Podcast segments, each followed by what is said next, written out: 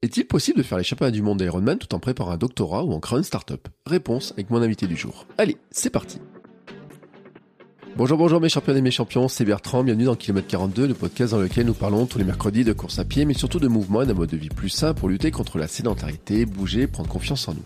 Si vous découvrez ou découvrez le podcast, il y a quelques années, j'étais un gros hamster obèse de plus de 105 kilos. Après un rééquilibrage alimentaire et la reprise du sport, j'ai perdu 27 kilos et je me suis lancé dans le défi de courir un marathon. Je vous ai raconté tout ça dans la première saison du podcast. Maintenant, mon ambition est de devenir champion du monde de mon monde et de vous aider à en faire de même en vous lançant vos propres défis. Toutes les semaines, je partage mon expérience, des conseils, des rencontres avec des personnes qui nous donnent des idées pour bouger, nous aider à progresser et devenir ces champions et championnes du monde de notre monde.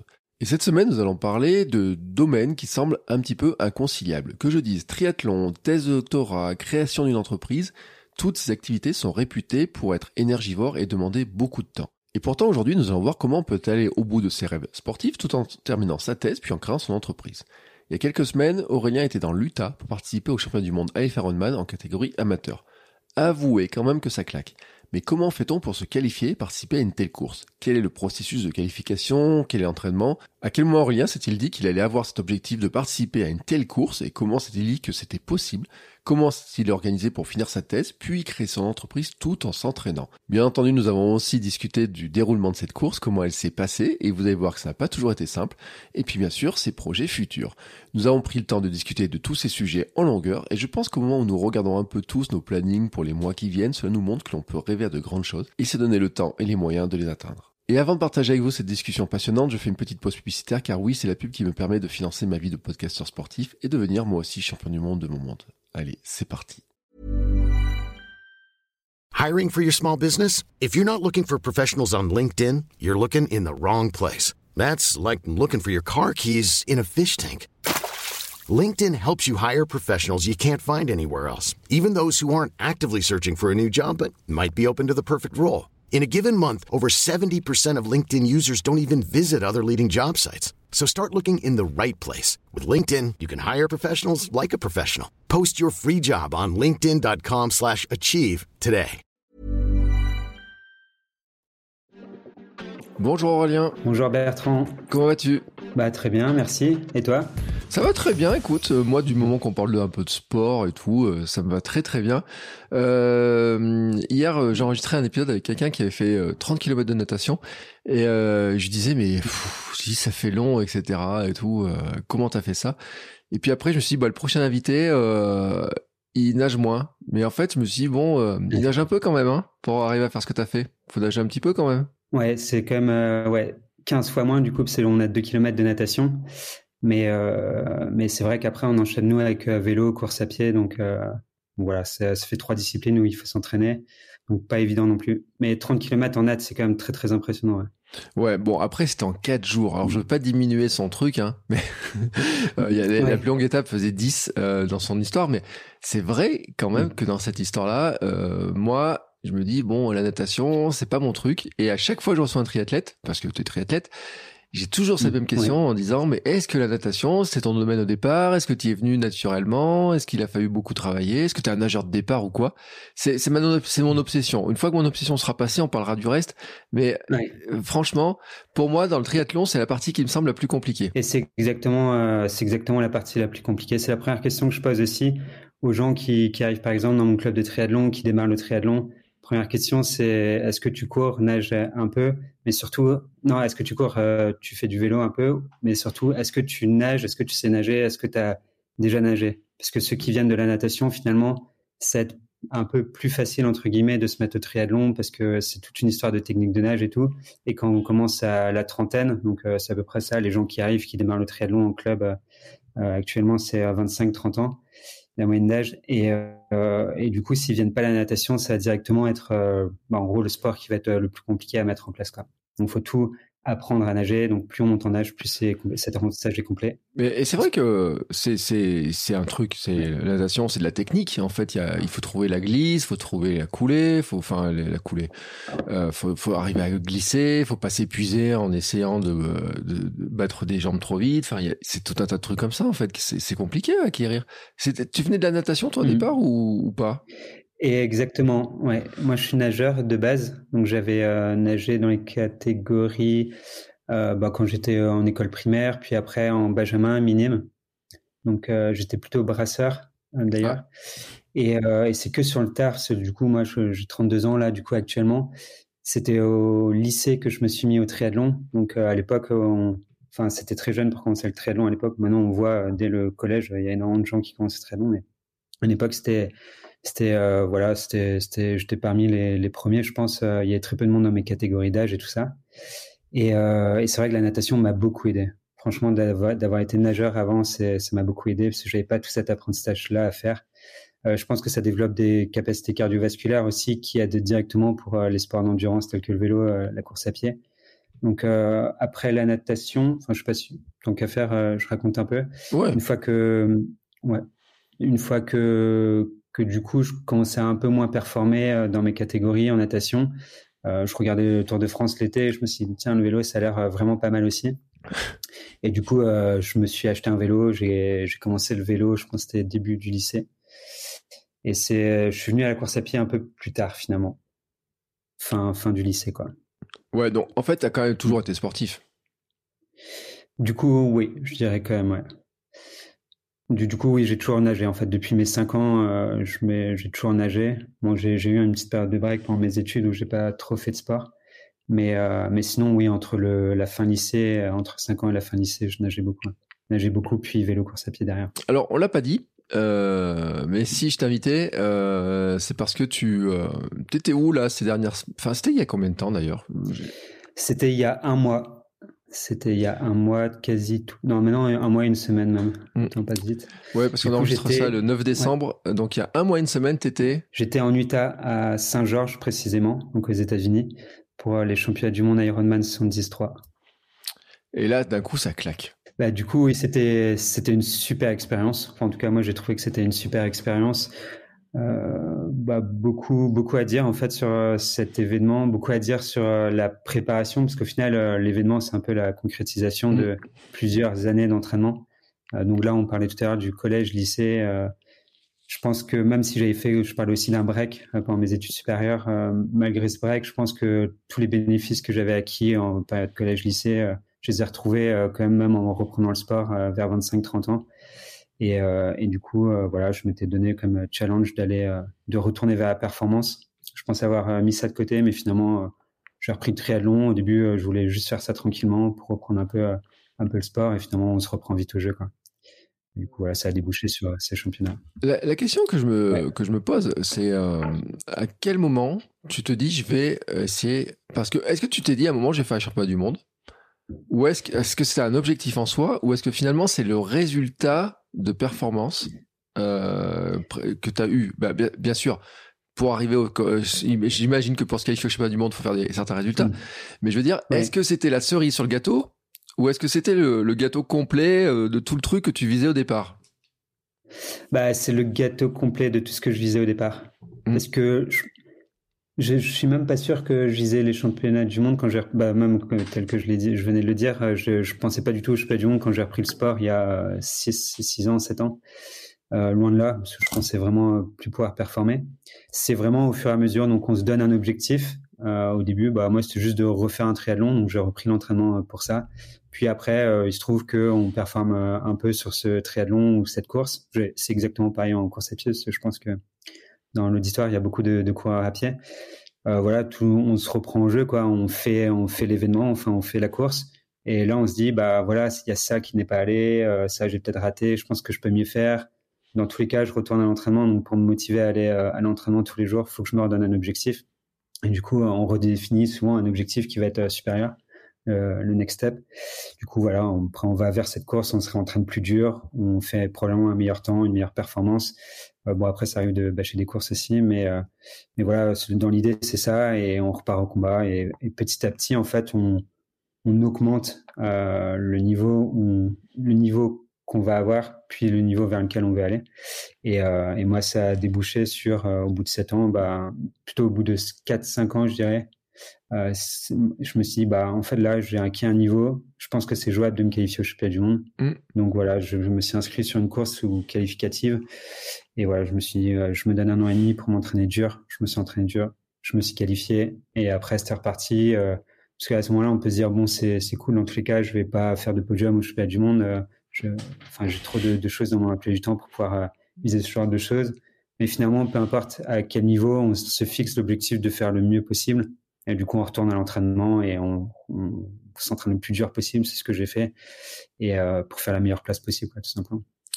Et quand même, à un moment donné, tu te dis, je vise d'aller au championnat du monde. Euh, donc, bah, déjà, il faut dire, faut, faut avoir déjà le, une confiance en soi pour se dire, je suis capable de le faire. Ou tu te dis, bon. Bah ça, je, je pense que ça vient avec les performances aussi. Mm dans le sens où j'avais fait des triathlons, des courses, euh, même tout simple, enfin les sports de longue distance qui a de super, c'est qu'à enfin même dans beaucoup de sports en fait, c'est qu'à l'entraînement on peut déjà on a déjà un bon aperçu de ce qu'on peut valoir, même mm. si on concrétise pas toujours ça pendant les courses, on sait à peu près combien on vaut 10 km par exemple en course à pied on est capable dans une fourchette de 30 secondes, peut-être une minute, de dire euh, je vois à peu près ça quoi, suivant les entraînements qu'on a fait. Donc voilà, après le triathlon, même longue distance, c'est un peu similaire. On sait à peu près ce qu'on est capable de mettre en watts euh, sur le vélo, ce qu'on est capable de courir au niveau allure, et pareil, ce qu'on est capable de nager. Même si au final, la partie natation, c'était la plus tricky, parce qu'on on a l'habitude d'avoir nos temps en piscine, et mmh. le fait de nager à l'extérieur, ça, ça biaise souvent un peu. Mais, euh, mais voilà, c'est, ça n'a pas varié non plus énormément. Quoi. Et du coup, tout ça mis bout à bout, euh, je me suis, enfin voilà, si je me suis dit que je pouvais me qualifier, c'est parce que j'avais d'abord, d'abord vérifié que, euh, que voilà, c'était accessible, euh, que c'était pas non plus complètement à, côté. Quoi. Euh, alors, il y a quand même un truc auquel je pense parce que comme tu parles de natation au libre, etc. Euh, Les championnats du monde étaient dans le, l'Utah, c'est ça? Hein, C'est ça exactement. Ouais. Et, il faisait froid le matin, non? Ouais. Très très extrêmement froid. J'en ai d'ailleurs euh, beaucoup souffert. Moi, je pense que tu es au courant du coup, vu la question. Alors, je suis pas au courant pour toi, mais je vais te dire pourquoi. Parce que ah j'ai suivi, j'ai eu euh, un, un jour, j'ai fait un épisode de Sport Nutrition avec Adrien Leroux, euh, et qui était aussi à cette course. Et donc j'ai suivi en même temps et j'ai vu parce que en fait, pour te dire, je, je suis sur Instagram, je regardais les belles vacances, euh, les, euh, le désert, mm. le, la, chaleur, etc.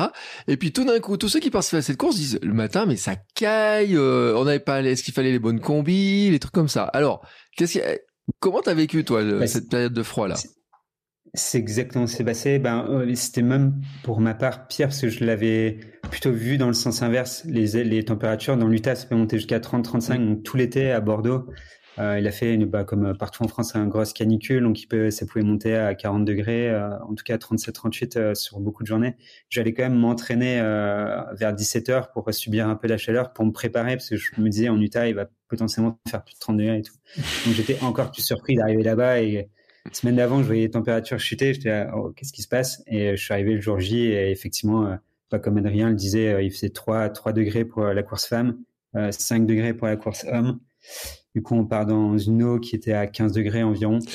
Euh, c'est très froid. Enfin, c'est parce qu'on se dit 15 degrés dans l'air, mais c'est pas du tout pareil dans l'eau. Mm. Enfin, pour ceux qui ont déjà nagé peut-être un peu dans le nord de la France ou quoi, c'est un peu la, la, température de la Manche, je pense et c'est euh, c'est voilà c'est très froid. Euh, j'ai souffert j'ai j'ai fait une hypothermie moi pour euh, la petite histoire. C'est pour ça que je pensais que tu savais ce qui s'était passé. Donc j'ai eu très beaucoup de mal à sortir de l'eau. Donc mmh. au bout de 1500 mètres j'étais vraiment frigorifié impossible de pousser sur les bras compliqué de respirer. Je buvais la tasse beaucoup. Première fois que ça m'arrive. Et donc voilà s'il restait quelques centaines de mètres de plus je pense que j'étais obligé d'appeler le bateau de secours. Mais par chance j'ai réussi à sortir quoi c'est quand même, bah, je vais dire, c'est bateau, c'est ballot. Pour un, un nageur, euh, la partie qui est normalement, euh, tu dis ta partie de départ, celle que tu fais depuis tant d'années et tant d'années, mm. euh, te dire que ça fait celle qui aurait pu te coûter la course, euh, de pouvoir finir la course, c'est quand même euh, vraiment euh, parce que j'ai vu un reportage un jour, tu sais, sur le Norseman avec cette athlète, je sais plus comment il s'appelle, qui s'était inscrit mais qui nageait pas très bien, quand en plus il cassé la, je sais pas quoi, juste avant et qui savait qu'il déjà avait des problèmes en nageant et qui se fait éliminer sur la natation. Mais lui, il savait que c'était son point faible. Toi, c'est quand même un point qui est quand même fort chez toi. C'est quand même, ça aurait été dommage de, de, de payer ça, quoi. Ouais, complètement. C'est sur une course euh, très longue, c'est le, le, le, seul, enfin, c'est le seul des trois sports où je me dirais, là, je peux pas abandonner sur ça. Sur en mm. vélo, il peut y avoir la chute. Course à pied, ça arrive à la fin du triathlon, il peut se passer euh, hypoglycémie, euh, mais, enfin, ou euh, mal, s'être mal hydraté, je veux dire. Euh, il peut arriver euh, pas mal de choses. En natation, normalement, ça dure une demi-heure. on a pris des gels juste avant. il peut pas se passer grand chose, quoi. Faut juste nager jusqu'au bout. Mais là, cette fois-ci, première fois, ça a été compliqué. Hein. C'est-à-dire quand même, en une demi-heure dans de l'eau froide, là, comme ça, tu as eu le temps de prendre un bon coup de froid, quoi. Oui, ouais. Mais mettre déjà au bout de, en honnêtement, au bout de 400 mètres, au bout du coup de 6 à 6 minutes, hein, même pas, je sentais déjà que c'était, qu'il y avait quelque chose de bizarre. Euh, c'était pas, c'était pas tout à fait normal. Après, il faut savoir qu'on, attend aussi dans des sas avant d'entrer mmh. dans l'eau. Euh, contrairement à beaucoup de triathlons où on peut aller nager 15 minutes euh, et on sort de l'eau 5 minutes avant le départ. Donc, ça nous a permis de nous échauffer on, et bien, il y a le départ, on y va. Euh, sur les championnats du monde, c'était complètement différent. On attend une demi-heure dans des sas où on ne peut pas bouger parce qu'on est euh, un peu les uns contre les autres. Euh, on est pieds nus, le sol était gelé. et voilà, on attend, on attend, on se refroidit. Et voilà, quand le coup de départ sonne, ben, on y va. Et, là, enfin, on était déjà un peu froid avant de rentrer dans l'eau et, et l'eau a fait le reste. Quoi. Ouais, là tu mets un orteil dans l'eau, tu dis ouh, ça gèle cette histoire. C'était exactement ça, exactement la première réflexion que je me suis faite une fois rentré dans l'eau. Waouh, il fait vraiment froid en fait. Et là, la deuxième pensée, c'est de dire oh punaise, ils auraient pu le laisser à Hawaï quand même. c'est ça, ouais, exactement. Ouais, Hawaï, ils se plaignent d'autres choses euh, après sur le reste de la course avec euh, l'humidité, la chaleur et tout, euh, que je peux comprendre aussi complètement. Ah, c'est pas évident, mais ça, ça rajoute quelque part un peu de challenge dans ces courses, euh, surtout des grosses courses de championnat, euh, ce qui fait le charme de Hawaï d'ailleurs, avec beaucoup, c'est pourquoi beaucoup de gens veulent, y aller. C'est un championnat du monde, certes, mais rien que d'aller au bout de la course, c'est déjà quelque part mm. en exploit en soi. Euh, je crois qu'à Hawaï, c'est plus de 20% d'abandon, donc, donc dû à la chaleur et l'humidité. Ouais. Donc voilà, c'est comme le Northman dont tu parlais aussi tout à l'heure, c'est les conditions qui viennent s'ajouter à une course déjà dure, et là, ça donne quelque chose un peu d'épique, quoi. Ouais, et pour, alors euh, c'est une parenthèse, mais ah ouais, j'étais assez surpris quand même de voir que les temps de, de finisher sont assez larges pour, pour un championnat du monde. C'est pas, t'as pas des, des barrières horaires qui sont très courtes ou quoi que ce soit. Je sais pas si là c'était pareil ou t'avais un temps de sortie de l'eau parce qu'on dit bon, et ça, les mecs qui concourent pour le championnat du monde, ils nagent tous comme euh, super vite. Tu aurais pu te faire sortir sur une histoire de temps, tu sais, de nager trop lentement. C'est possible. Donc, il y a bien des barrières temps. Euh, après, je sais aussi qu'il y a énormément de groupes d'âge. Donc, moi, je mm. concourais, d'ailleurs, on l'a pas précisé, je concourais en amateur. Mm. Donc, c'est par catégorie d'âge. Et les catégories d'âge montent jusqu'à plus de 90 ans, si je dis pas de bêtises, au moins plus de 80 mm. ans, ça c'est sûr. Et, euh, et, du coup, je pense, enfin après, je vais pas vérifier sur les classements, mais normalement, c'est pas les gens de nos catégories vers 30, 34, 35, 39 qui, qui ont le plus de soucis à respecter les, les barrières horaires. Mais ils en mettent, ouais, effectivement, même en championnat. Ouais, alors je sais pas que le. Euh, tiens, en même temps, quand, on discute, je, vais regarder un peu euh, par curiosité les, les, les, ce qu'ont fait les anciens. Tu sais, moi j'aime bien les anciens parce que sur ce podcast, euh, notre ambition c'est de devenir des viards galopants. Alors si on peut faire des viards qui galopent, qui nagent et qui pédalent et qu'on peut se qualifier pour un, un, championnat du monde comme ça, bon, moi je leur demanderais juste que si le jour, un jour j'y arrive, ils mettent de l'eau chaude, hein, parce que moi je ne supporte pas l'eau froide. je fais des épisodes euh, sur les adeptes euh, de Wim Hof, mais je ne supporte pas l'eau froide. Donc ça c'est c'est le truc comme ça, mais je pense que c'est un entraînement. Mm. C'est juste que c'est vrai que tu t'étais pas préparé à avoir de l'eau froide comme ça quoi enfin c'est c'est un peu le la, surprise du du du du, jour J du jour J quoi Complètement. J'ai toute ma prépa, je l'ai fait en piscine déjà. Ça, ça c'était déjà c'est un peu une erreur de ma part. Mm. Déjà, on, normalement, il faudrait que je nage au moins une fois par semaine en, en eau libre pour euh, parce que les sensations sont quand même assez différentes. Il y a la combinaison, donc pas le même angle au niveau de la tête pour respirer, les bras peut-être pas la même amplitude et tout ça. Donc euh, donc ça c'était déjà quelque part un peu une erreur. Mais euh, mais voilà. Après euh, l'eau froide, dans tous les cas, à aucun moment je me serais dit l'eau va être va être vraiment froide c'était en Utah, dans le désert, aux États-Unis, en octobre. C'était encore en décembre, peut-être j'aurais repensé, mais, mais là, on a une petite erreur. Bah, bah maintenant tu le sais. Euh, mais c'est drôle parce que d'habitude, euh, je sais que dans le dans, dans, ceux qui font du triathlon et notamment ceux qui nagent pas très bien, euh, ils sont pressés de voir la température de l'eau pour savoir s'ils ont le droit de mettre la combi, pas mettre la combi, euh, parce mm. qu'il y a, y a ces règles là et tout. Et je sais que j'avais vu euh, parce que sur certains triathlons, sur certains Ironman et tout, certains dire ah là là ils sont en train de regarder la température près, est-ce qu'ils vont pouvoir avoir le droit de mettre la combi? Il y en a qui prient pour qu'il y ait un petit degré qui soit en moins pour qu'ils puissent mettre la combi, etc. Bon là dans ce cas-là tu t'aurais peut-être préféré qu'il y ait quelques degrés en plus, faut te dire. Euh, ouais, c'est ça. On serait mieux. Quoi. nager sans combi. Et c'est ça, ouais. Ouais, mm. ouais parce qu'il y a toujours. Euh, donc, c'est cette combi, cette histoire de degrés et de combinaison, c'est assez important parce que les. Euh, moins on est bon en natation, plus on va être avantagé par la combinaison. Mm. du coup, il bah, c'est pour ça que, comme tu le dis, beaucoup prient pour qu'il y ait la combinaison. Ce sont ceux qui sont moins à l'aise dans l'eau aussi. Quoi. donc, c'est pour perdre le moins de temps possible par rapport aux, gens devant eux. Quoi. Bon, tu arrives à sortir de l'eau quand même. Donc, ça, c'est un bon, c'est un, bon point. C'est première étape. Ensuite, le vélo Ça s'est pas arrêté là, ouais. ouais. D'abord, il y a la transition. Mm. Ça, j'en ai pas parlé, mais une fois qu'on est euh, frigorifié pour mettre. Euh, bah, du coup, on avait prévu des gants, des euh, mm. manchons, des, des vestes, les chaussettes et tout ça. Mais quand on a les doigts complètement gelés, c'était c'était aussi une horreur pour réussir à enfiler tout ça. J'ai passé 5 minutes dans l'air de transition contre une minute 30 dans temps normal ou 2 minutes peut-être. Donc ouais, ça aussi c'était compliqué. Heureusement, pas parce qu'il faut retirer la combinaison. Là, l'organisation a mis en place, c'était le premier très long sur lequel je voyais ça, c'est qu'on s'allongeait par terre et c'est les personnes qui nous retiraient euh, la combinaison pour nous. Et ça, vous déballe comme un formule en fait. ouais, c'est ça, exactement. C'est exactement ça. du coup, je voyais les gens devant moi parce que j'étais même pas prévenu qu'il y aurait ça et je voyais les gens devant moi s'allonger et voir le truc. Je dis waouh, ok. Et du coup, j'y suis allé quand même et, euh, et franchement, heureusement que je l'ai fait avec euh, l'aide de leur gars parce que tout seul, ça aurait été j'ai encore perdu beaucoup plus de temps. Mm. Et après euh, avoir été aussi frigorifié, j'imagine que enchaîner sur du vélo où tu roules euh, plein de balles, euh, tu dois mettre un bon bout de temps pour te réchauffer quand même. Hein. ouais, moi ça a été une heure et quart à peu près. Et pendant une heure et quart, je grelottais. Ouais, il faisait toujours aussi froid. Enfin là, on est en trifonction mouillé. Enfin, même euh, j'ai mis quelques une petite veste dessus, mais en fait, elle a vite été euh, mouillée avec euh, bah, l'eau qui est restée sur moi. Du coup, je l'ai jeté quasi direct et j'ai mes manchons, mes gants, mais pareil qui étaient un peu humides. Et voilà, faut faire avec ouais une heure, une heure dans le froid. Ouais, c'était c'était encore ouais, j'étais pas du tout à l'aise encore à ce moment-là. C'est vraiment au bout d'une heure, au bout d'une heure et quart de course où ça commençait à aller mieux.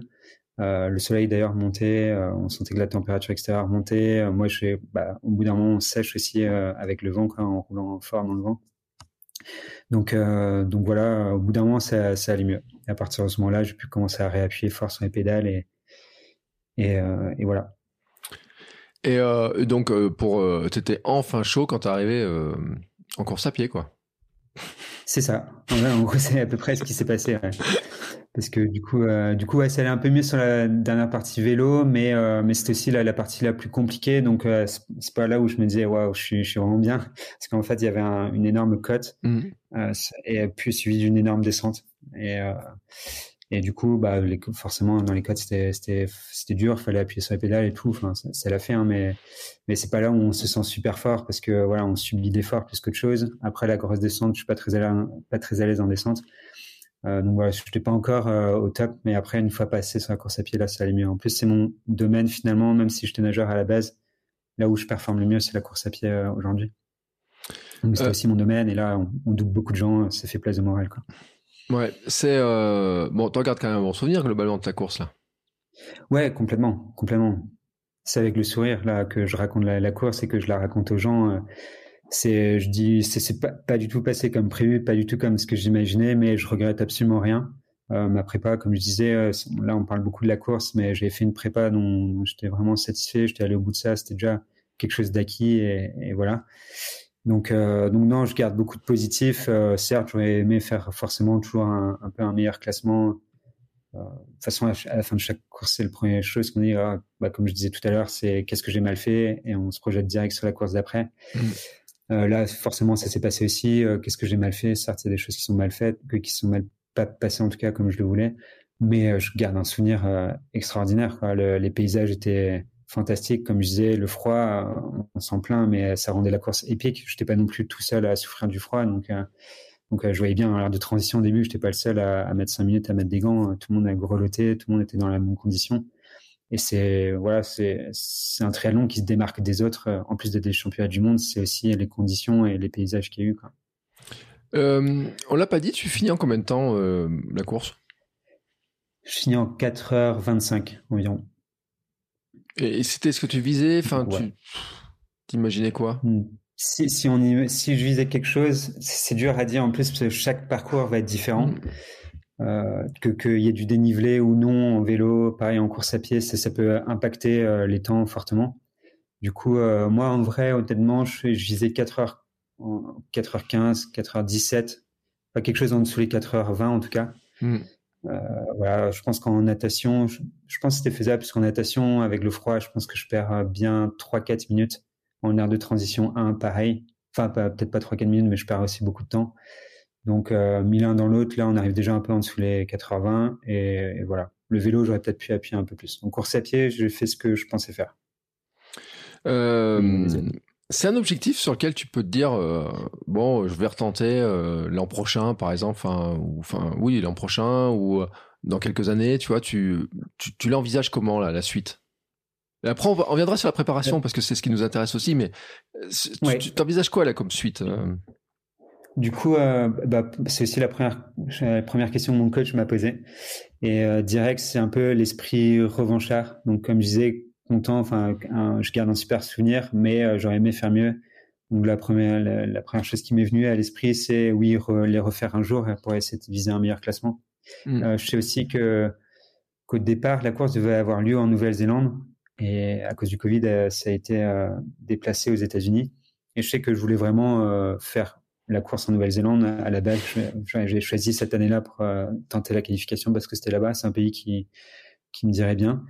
Donc, euh, donc voilà, c'est reporté à dans deux ans en Nouvelle-Zélande. Donc, une première chose que je me suis dit, bah voilà, euh, ce sera peut-être l'occasion de le refaire et pourquoi pas. Pourquoi pas? Je me voyais mal dès l'année prochaine repartir sur ce genre de prépa et, et refaire l'événement. C'est quand même quelque chose qui est coûteux sur plein de points de vue, coûteux financièrement, mm. coûteux en temps, coûteux en énergie. Euh, ça, ça pas mal de fatigue et tout. Donc, euh, j'ai une activité professionnelle qui me demande de, voilà, d'être bien au taquet aussi euh, sur, sur, sur mon travail. Donc voilà, je ne pouvais pas repartir sur 15-20 heures d'entraînement par semaine. Donc je me suis dit, cette année, je fais un peu une année de transition et je repartirai peut-être sur une prépa Alpha Ironman. Mais dans un coin de ma tête, oui, pour répondre à ta question, c'est je peux me projeter, mais pas direct. Mais dans quelques années, oui, complètement. Euh, tu dis que tu es dans un club euh, de triathlon. Euh, tes copains de club, là, quand même, dire que ça fait pas du monde, ils doivent se dire c'est cool, non? Ça donne envie, non?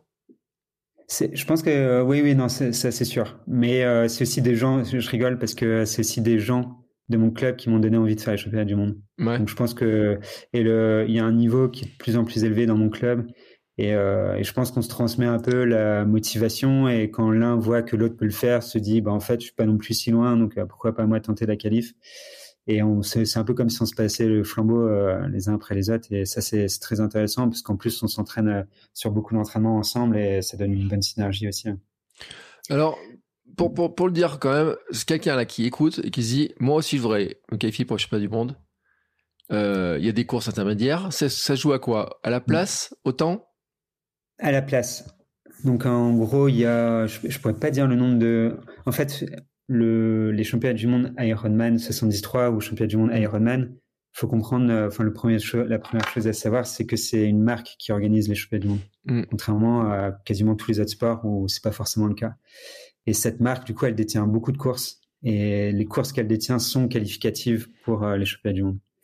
Donc euh, typiquement pour euh, les championnats du monde Ironman 73, donc Alpha Ironman comme euh, j'ai fait, il y a trois courses qualificatives en France les Sables d'Olonne, il y a Nice, il y a Aix. J'espère que j'en oublie pas une. Ah si, et Vichy, donc il y en a quatre. Mm. Et sur, Ironman, il y en a trois, c'est Vichy, Nice et Aix. Non, Aix, il n'y a pas, donc il doit y en avoir que deux.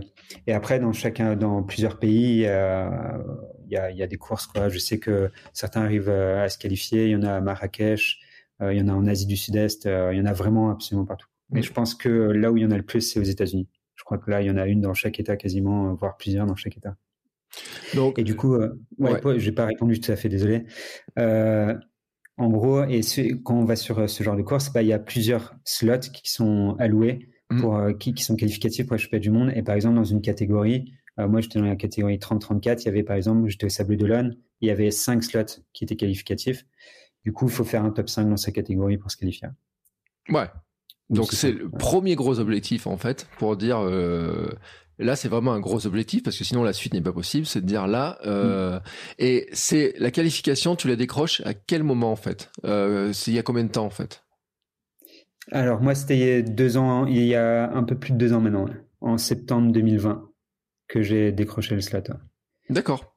Et en fait, tu déclenches le slot. Après, tu as combien de temps? C'est pour, tu dis, par exemple, en 2020, c'était pour T'as le temps, t'as un ou deux ans pour y aller ou c'est 2020, c'était prévu pour 2022 ou?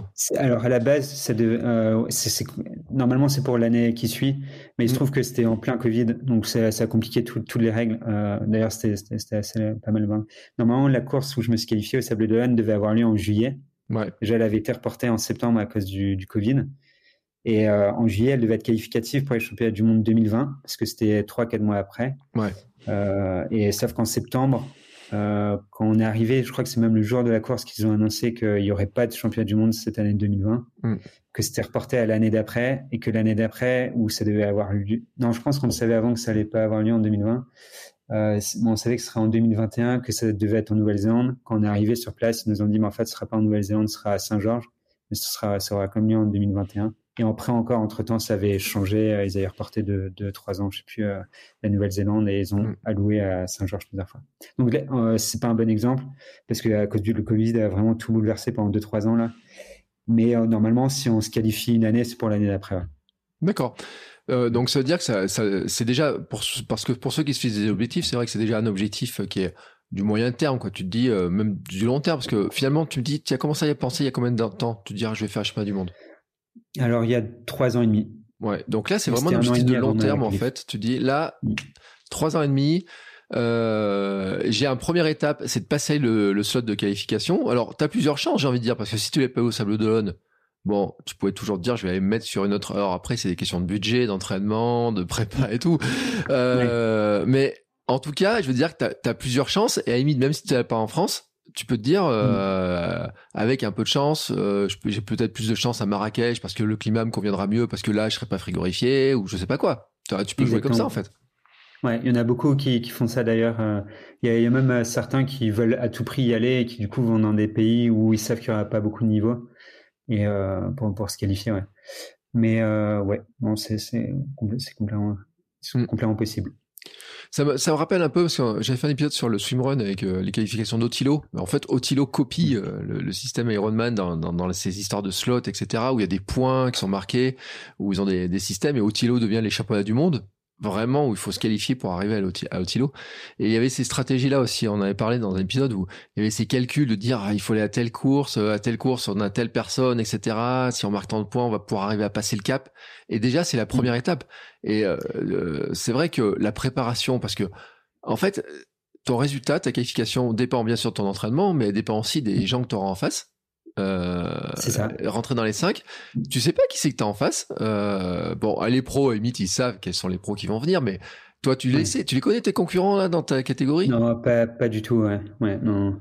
Euh, non, en vrai, c'est compliqué parce que c'est à niveau amateur, donc euh, ça peut être des gens qui viennent d'un peu partout en France. Je sais que les les Sables d'Olonne, Nice, c'est en plus des triathlons qui sont vraiment, enfin surtout Nice, je dirais, ou Aix, sont vraiment des triathlons connus dans l'Europe entière. Donc il y a mm. beaucoup d'étrangers aussi qui viennent sur ces courses. Donc ouais, non, je dirais que c'est impossible de savoir. Euh. Peut-être qu'on peut connaître un nom dans les. Ah oui, lui, j'ai déjà vu son nom quelque part, mais euh, mais voilà, globalement, c'est compliqué. Hein. Ouais, t'imagines, tu te prépares, tu te prépares et tout, tu repères, tu dis, ouais, attends, eh, je vais les doubler. Et puis t'as un quart de 10 mm. Allemands et 3 Italiens qui arrivent et hop, il vient rafler toutes les places. Ça, tu peux pas le prévoir. Mm. N'empêche que j'ai souvent parlé de stoïcisme et j'ai souvent parlé de ça. Et l'autre jour, j'ai assisté à une euh, conférence en préparation mentale. Marion Laure Blanchet, qui était championne du monde de, euh, de triathlon, qui disait euh, mm. exactement ça, qui disait le résultat, en fait, il dépend pas de nous, donc faut pas se concentrer sur le résultat.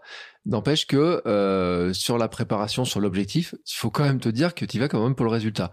Et donc, j'imagine que dans toute la préparation, euh, tu dois avoir une stratégie pour dire euh, il faut que je bonifie mes points forts, faut que je minimise un peu mes points faibles, euh, je dois faire quand même pas mal d'heures et tout.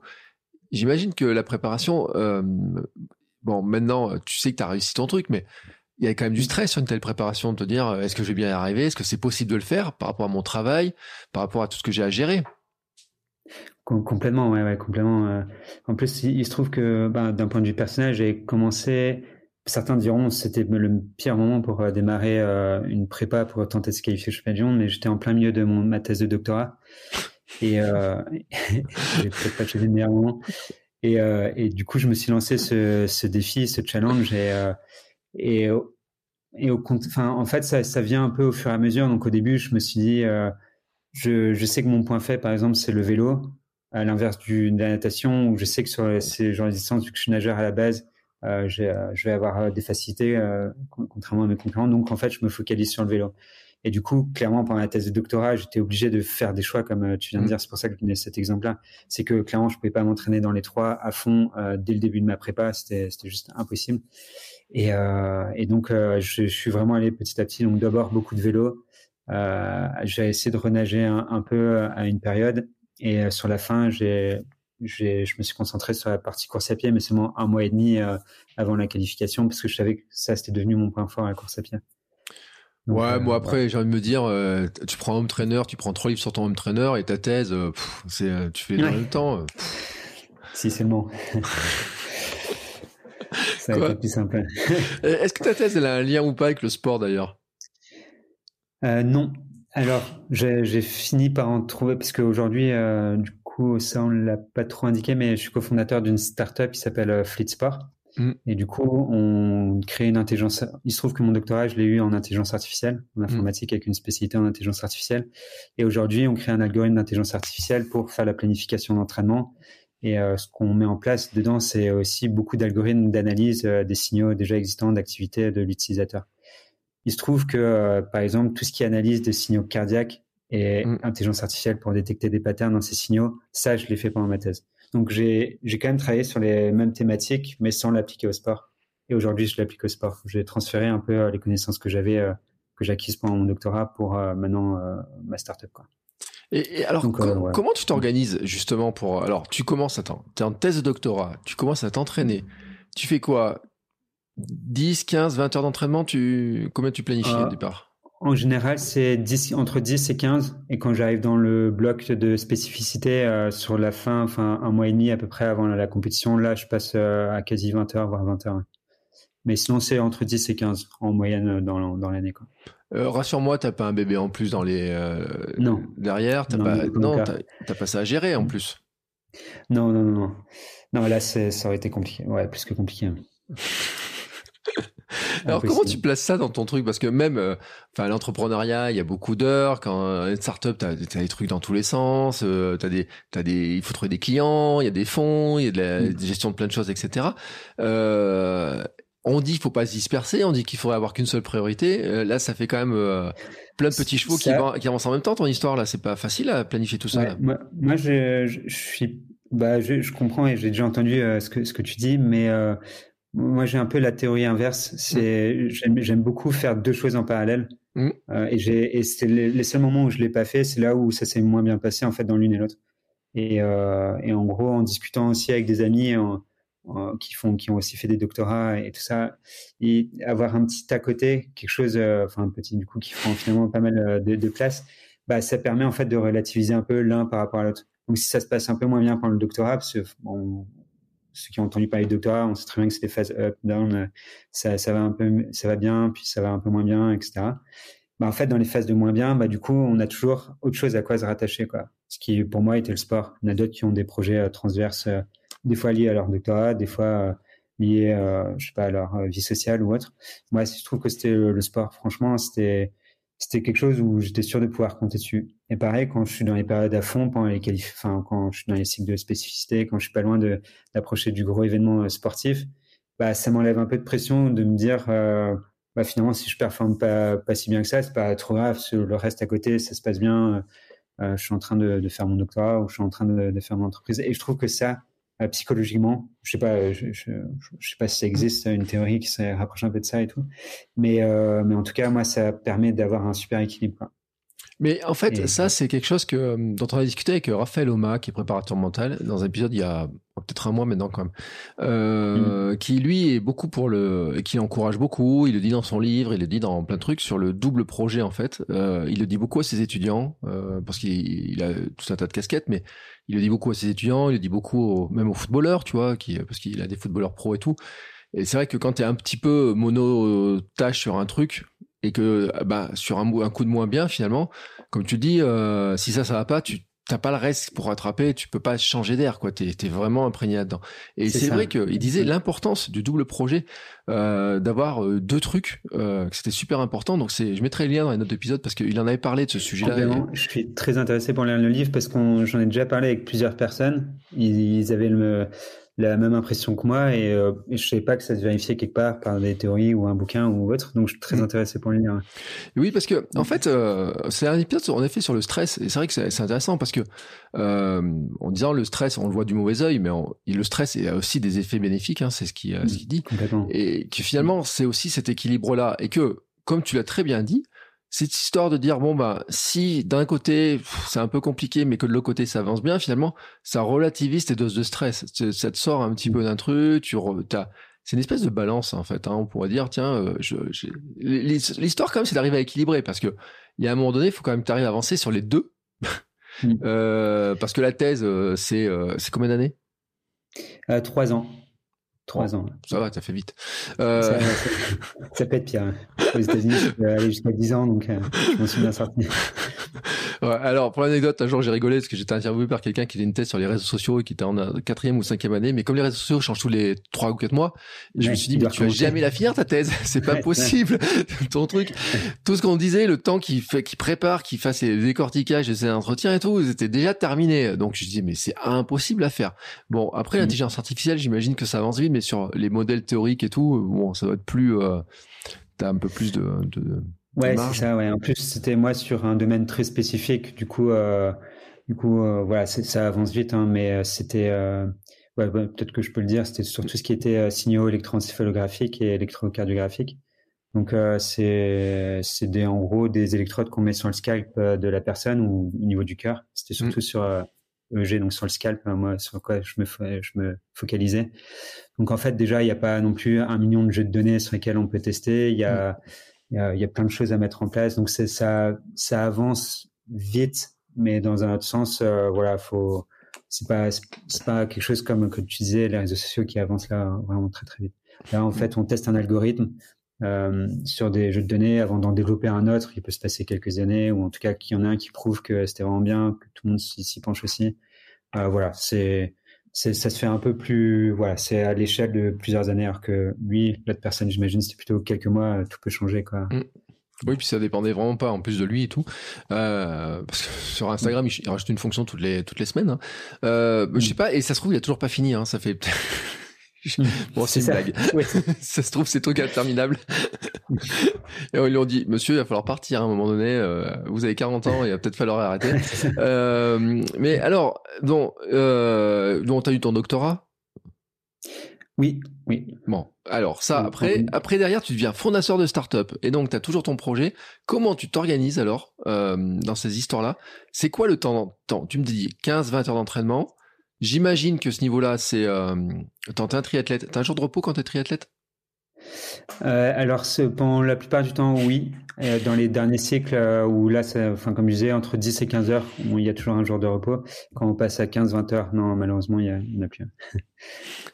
alors, c'est quoi l'organisation d'une journée, alors, dans ce cas-là?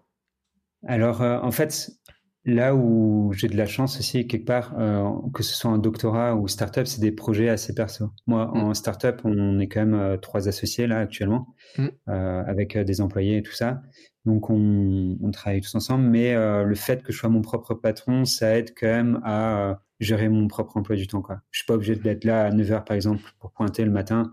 je suis pas obligé d'être là à 17 h toujours pour pointer le soir. Mm. Donc en gros, euh, et doctorat c'était pareil, c'est un projet perso, donc là c'était carrément, enfin là pour le coup j'avais même pas de meeting ou très peu, euh, donc euh, c'était encore plus facile quoi, de gérer son propre emploi du temps. Et, euh, et en gros, euh, je dirais que que cette flexibilité, bah, ça me permet par exemple d'aller nager sur l'heure du midi. Donc mmh l'été dernier par exemple, je nageais trois quatre fois par semaine et c'était toujours sur ma pause déj. Donc euh, voilà, après je mangeais euh, tranquillement devant mon ordinateur. Et après euh, le soir, c'est pareil, je pars à l'heure que je veux. Donc suivant l'entraînement que j'ai, je peux, je peux, si j'ai à rouler, je vais partir un peu plus tôt. course à pied après, dans tous les cas, ça peut se faire après 18 heures. Donc, donc voilà, c'est en fait le fait d'être mon propre patron ou d'avoir été doctorant qui me permettait d'avoir un emploi du temps vraiment flexible Et c'était ça clairement la clé. Et tous, tous mes, on parlait de mes amis là du club de triathlon qui se, qui s'étaient qualifiés dans le passé pour le championnat du monde. Voilà, eux, ils ont des métiers qui leur permettaient aussi d'être assez flex avec pas mal, soit avec pas mal de temps libre. Il y en a un qui était professeur au lycée, euh, soit euh, libéral. Du coup, il était kiné et ça permettait aussi de choisir ses propres horaires. Donc, je pense que ça, c'est un peu une des clés euh, qui, qui aide pour cette organisation. Quoi. Ouais, et puis pour revenir sur Adrien Leroux, lui, il est directeur de piscine. Donc, euh, au... il est à la piscine, là, là, sous, euh, dessous. Ouais, ça, euh, mais lui, il a, lui, il a, par contre, je crois qu'il a trois enfants. Euh, il faudrait que je vérifie sur son compte Instagram. Mais euh, on en avait parlé justement sur l'organisation pour faire ça. il, il a fait en Brahman et compagnie. Et l'organisation avec euh, les enfants et tout, bon, il, faut une sacrée logistique. Mm. Pour le faire, quelqu'un m'a dit, je sais plus quand. C'est ah bah si, c'est dans l'épisode que j'ai diffusé cette semaine. C'est Alexandre il m'a dit euh, chez les triathlètes de, haut niveau, comme chez les euh, coureurs euh, d'ultra de haut niveau, il y a, y a beaucoup de gens quand même qui sont euh, qui sont divorcés, qui sont célibataires, qui sont euh, qui mm. qui ont que à gérer en plus du travail, des, choses comme ça, parce que il est 15 à 20 heures quand même dans une semaine. c'est parce que par exemple le vélo, quand tu pars faire une sortie mm. vélo, tu peux pas rouler une heure tu, c'est les sorties vélo, c'est forcément plus long. Ouais, c'est au moins deux heures. Euh, bah, après, le, maintenant avec le avec le home trainer, je sais que j'ai des séances c'est juste une heure, mais bon, mm. ça reste euh, une séance par semaine qui dure une heure. Après, effectivement, les, tous les ads c'est deux heures au moins. Euh, sur la fin de la prépa, c'est des sorties de quatre heures euh, qu'il faut faire.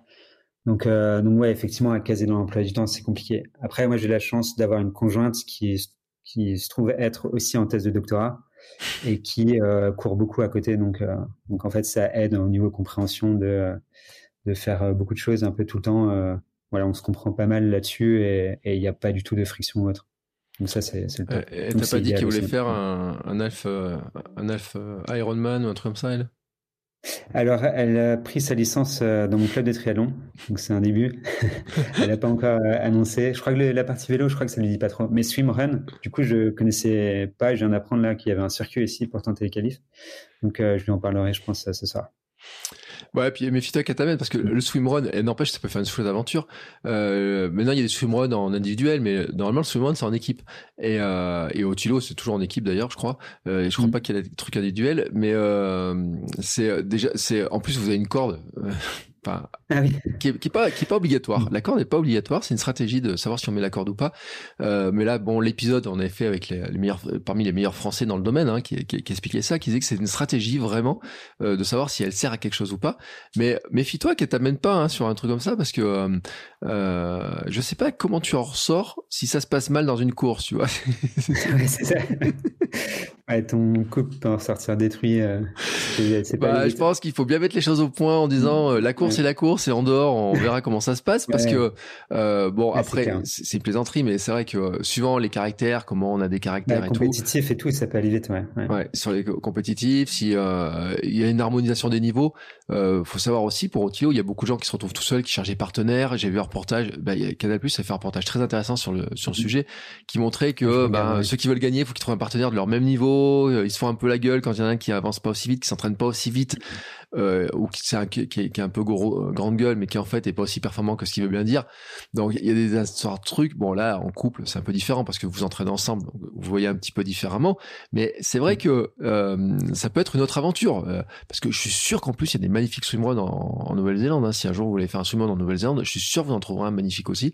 Ça peut faire un, un, joli voyage aussi. Mais bon, je peux pas vous mettre swimrun, hein, mais et eh, attends, t'as déjà les deux bah, domaines. T'as déjà deux domaines sur les. Enfin, t'as deux domaine et euh, donc t'as pas de vélo à faire. Tu vois, moi je me dis, c'est pas un mauvais calcul. Trop. Et en tout cas, moi j'aimerais bien essayer euh, personnellement, quoi qu'il arrive euh, en individuel ou que ce soit individuel ou par équipe, swimrun c'est quelque chose qui, qui me dirait bien. Ouais. Mm. Parce que justement, cette histoire de vélo qui est très très très chronophage, et c'est d'ailleurs pour ça que je me vois pas refaire une saison de, de, triathlon là cette année, enfin une grosse saison de triathlon longue distance, parce que le, le vélo ça, ça prend trop de temps. Bah, D'ailleurs, euh, c'était la discussion qu'on avait. Alors, je suis en train de rechercher leur nom, mais c'est euh, Jérémy Huguet et Nicolas Martin. Euh, donc, c'est l'épisode 62. Hein. Il n'y a qu'à voir. Là, euh, toi, je te diffuse l'épisode 663, donc il y y y a deux ans. Euh, c'était 2020, tu vois, dans ces zones-là, parce que c'est quand j'ai fait mon suivre d'un mois. je leur ai demandé des conseils. J'ai dit, c'est quoi les conseils, vous, là, les bons et tout? Et ils viennent, ils viennent du triathlon aussi, en fait. C'est-à-dire que ben, c'est vrai que quand tu fais du triathlon, tu maîtrises les deux éléments du swimrun. Après, c'est les enchaînements qui sont différents parce que c'est l'alternance entre de la course et, euh, et, de, la, et de la natation. Tu nages avec les chaussures, tu as un peu de matériel. Bon, c'est un peu différent, mais c'est vrai que tu maîtrises les, les différents éléments. Euh, donc c'est vrai, c'est logique, j'ai envie de dire, que des triathlètes aillent sur du swimrun. Il y a des très belles épreuves et tout. Et c'est vrai que euh, le vélo, euh, bon, toi, tu es à Bordeaux. Euh, Bordeaux, il y a un temps qui est à peu près clim, assez clément quand même, hein, faut pas, faut pas se mentir. Euh, mais en hiver, le vélo, c'est quand même pas génial, quoi. C'est pas, ouais. Là, en ce moment, par exemple, c'est pas, c'est pas ce qui m'attire le plus, clairement.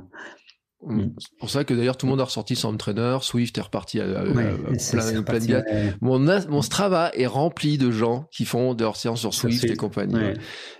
Bah et puis il fait nuit tôt, ça c'est. Voit quoi que j'ai un, un gars de mon club de très long qui m'a dit qu'ils ont roulé en groupe avec euh, lumière et tout. Mais euh, moi, la nuit, euh, franchement, les, les routes aux alentours de Bordeaux, enfin les, les, voitures, elles, déjà, elles, après, non, j'ai pas clasher sur les voitures, mais c'est vrai que des fois, si, faut pas forcément super attention. Ok. On a droit, non, on a droit de clasher les voitures parce que les voitures sont responsables malheureusement de trop d'accidents, euh, des morts et tout. Mm. On a encore vu euh, exactement le, le, champion cycliste là euh, qui est mort il y a quelques jours en vélo. J'ai dépensé pour bah, des, une auditrice qui connaît très bien ce truc-là et franchement, faut le dire. en tout cas, en France. Euh, les conducteurs, c'est des, il y a vraiment des salauds. Euh, moi, je le, je le, dis honnêtement parce que j'ai roulé beaucoup en urbain et j'ai vu les, les, dégâts. Et quand je vois sur les routes les trucs, hmm. je me dis mais c'est pas possible. ça va vite. Ouais, ouais. Et c'est l'horreur. Alors que je sais plus qui m'avais dit ça, euh, j'en ai entendu parler, ou alors c'est peut-être dans un podcast Anne de Bendido qui disait qu'en Espagne, par exemple, ils avaient trouvé que les gens étaient beaucoup plus respectueux. Euh, il y a des pays qui sont plus respectueux, les, les, voitures sont plus respectueuses, mais en France, il n'y a aucun respect. Sincèrement, c'est euh, il y a deux trucs sur lesquels je clash. Hein. Euh, j'ai une bagnole, mm. donc bon, et je fais attention moi quand je double, et les chasseurs. Alors les chasseurs, moi je chasse pas, mm. et alors eux je les clash encore plus fort. donc un chasseur en bagnole, tu mm. vois, si, si moi je suis en vélo et qu'il a sa petite remorque avec ses petits chien derrière, parce que j'en ai un dans le coin qui fait ça, je le vois tous les samedis matins euh, passer. Moi, je suis en train de courir. Il me dit, lui, je me méfie, tu vois, si je suis en vélo, hop, je, saute vite sur la piste cyclable. c'est bah, clair. C'est euh, parce qu'avec les remorques, les caravanes et tout, euh, les camions qui se rabattent et tout, enfin, voilà. c'est vrai que la route pour le vélo est dangereuse. Euh, faut dire, je comprends pourquoi les cyclistes ont besoin de rouler en groupe aussi pour se protéger. Euh, l'effet de masse et tout est, important. Et malheureusement, mm. hein, euh, on le dit trop. Et dans ce cas-là, on dit toujours que c'est les cyclistes qui doivent mettre un casque et on oublie que c'est les, les voitures qui devraient aussi faire attention, respecter le code de la route. Bon, bah cette parenthèse étant faite. Les casques ne sauvent pas. Mm. Mais on a beau porter des casques, ça n'empêche pas un nombre de morts certains par an mm. sur les grandes routes quand je parle des nationales et tout ça. Ouais. Mais oui. C'est pour ça d'ailleurs, je pense aussi que le gravel a, du succès, euh, parce qu'il y a des moments où moi je vois, tu vois, moi mon but c'est de faire un gravelman, et euh, je me dis il y a des endroits en, vélo je veux pas y rouler, mais par contre il y a un joli chemin sur le côté parce que j'y cours sur ce joli chemin. J'aimerais bien y passer sur un joli chemin, puis récupérer des petites routes ailleurs, faire des alternances, des trucs comme ça. Et, euh, et je vois les gens passer en gravel, et là où moi je me dis tiens ça va être sympa, je les vois passer en gravel aussi. Donc je me dis je suis pas le seul à avoir repéré cette route là. Il va peut-être mieux prendre le petit chemin à côté qui était plus sympathique. En plus tu dans la forêt, tu peux t'arrêter sur un petit banc, cueillir des champignons euh, l'automne si t'aimes ça. Moi, j'aime pas ça. Mm. Euh, mais en tout cas, voilà. C'est plus nature en plus, ouais. Ça donne un autre euh, côté plus charmant, en plus, plus agréable parce que c'est vrai que, bah, typiquement, je suis à Bordeaux. T'es à Bordeaux d'ailleurs aussi. Non, je suis en Auvergne, moi. Non, non. Bordeaux, ah j'étais, j'étais supporter des Girondins de Bordeaux, mais tant qu'ils jouaient bien au foot. yes. Et oui, je sais pas pourquoi j'étais persuadé. Mais du coup, autant pour moi. Euh, donc ouais, je parle beaucoup de Bordeaux, mais du coup, euh, du coup, euh, ouais, non, c'était pas le sujet. Non, mais Bordeaux, c'est une chouette ville. qu'à Bordeaux, ouais, et mais c'est une chouette ville, et on a en fait ce, qu'on appelle les quais mm.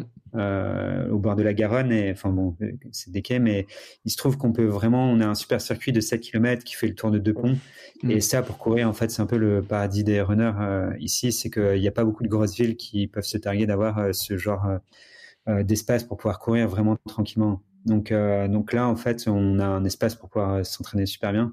Mais c'est vrai que quand on est en ville, au bout d'un certain temps, ça donne envie, comme toi, quand tu vas faire du gravel, ou que ça te donne envie de faire du gravel, c'est de pouvoir être à la campagne et retrouver un peu la nature. c'est ce qui manque. Moi, je trouve ce qui manque en triathlon, ce qui m'a un peu manqué, c'est de rouler justement sur des grandes routes euh, non, du coup, c'est le fait de rouler sur les grandes routes, ça m'a mm. fait manquer le, euh, le côté un peu nature. Euh, pareil, courir tout le temps sur les quais, j'aurais préféré courir en nature aussi, etc. Mais après, tu as du triathlon, cross et tout. Alors, dans les formats pro, c'est les Xterra et mm. compagnie, les, grands parcours. Je parlais de Marion Lorblancheux qui était, c'était son domaine et tout, mais tu as le triathlon cross, tu as tous les trucs comme ça. Ça, ça tente pas d'essayer ça? Si, si, si, si, ça me tente très bien. Mais du coup, il faudrait pouvoir avoir un terrain aussi pour, pour m'entraîner. Enfin, là, du coup, je cours que sur route, que sur du plat, donc ça va être compliqué mm. après de passer sur extérieur en m'entraînant que comme ça. Donc, euh, donc peut-être un jour si je bouge à la campagne ou, autre.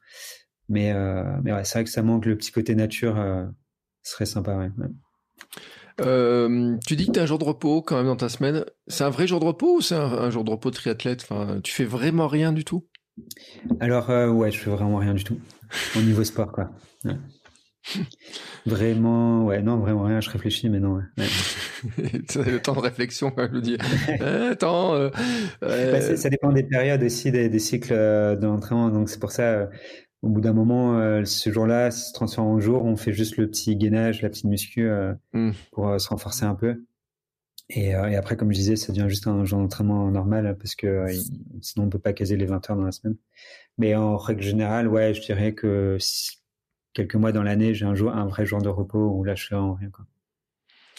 Euh, le, euh, cette histoire, pour revenir sur la préparation, euh, combien de temps tu mets pour préparer les sables d'Olonne, en fait pour, c'est, des temps de prépa de combien de temps? Ça, se calcule en semaines, en mois? Ça se calcule comment, ces trucs-là? Alors, bah, je, je, pense que ça va être à la personne qui veut qui veut faire la course de déjà essayer de savoir combien de temps elle peut dédier et ce sera toujours le maximum possible euh, euh la, la, réponse à, la question. Moi, il se trouve que j'ai dit un an et demi parce que si en, gros je voulais aller au Sable d'Olonne pour tenter la qualif, mm. euh, c'est qu'une fois par an. Je me voyais pas faire ça au bout de six mois, donc donc voilà, je, je m'étais juste dit bah l'année prochaine au Sable d'Olonne. Ce qu'il faut savoir aussi, c'est que les inscriptions sur les courses, c'est généralement déjà booké un an avant. Mm. Donc, à six mois avant, c'était déjà trop tard pour inscrire, c'était déjà complet dans tous les cas. Donc, euh, c'est un peu pour ça que c'est décidé euh, un an et demi. Et après, on, on, va créer euh, les cycles d'entraînement un peu en fonction de ça. Quoi.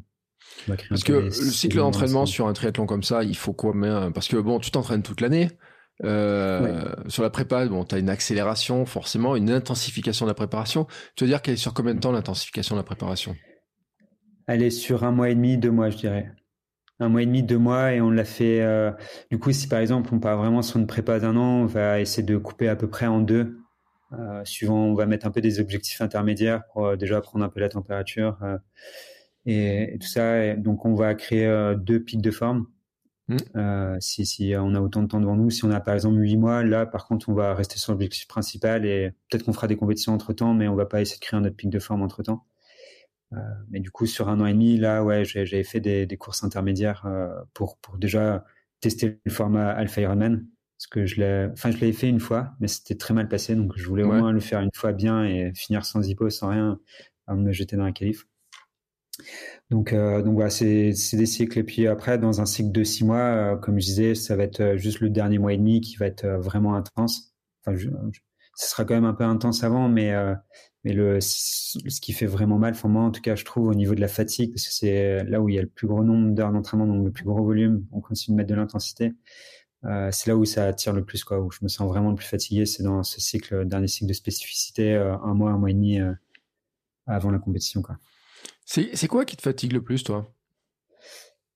L'entraînement qui me fatigue le plus? Ouais. Ou alors, ça va dépendre euh, un peu de quel type de fatigue. Je, dirais que là où je me sens vraiment vidé, ça serait euh, la natation ou les sorties très longues en vélo. Mm. Ça, c'est euh, si je fais une très très grosse séance de natation ou une sortie très longue en vélo, c'est là où je, le lendemain et tout, je me sentirais vraiment un peu vide. c'est aussi après ces entraînements-là où je pourrais manger pendant des heures sans m'arrêter.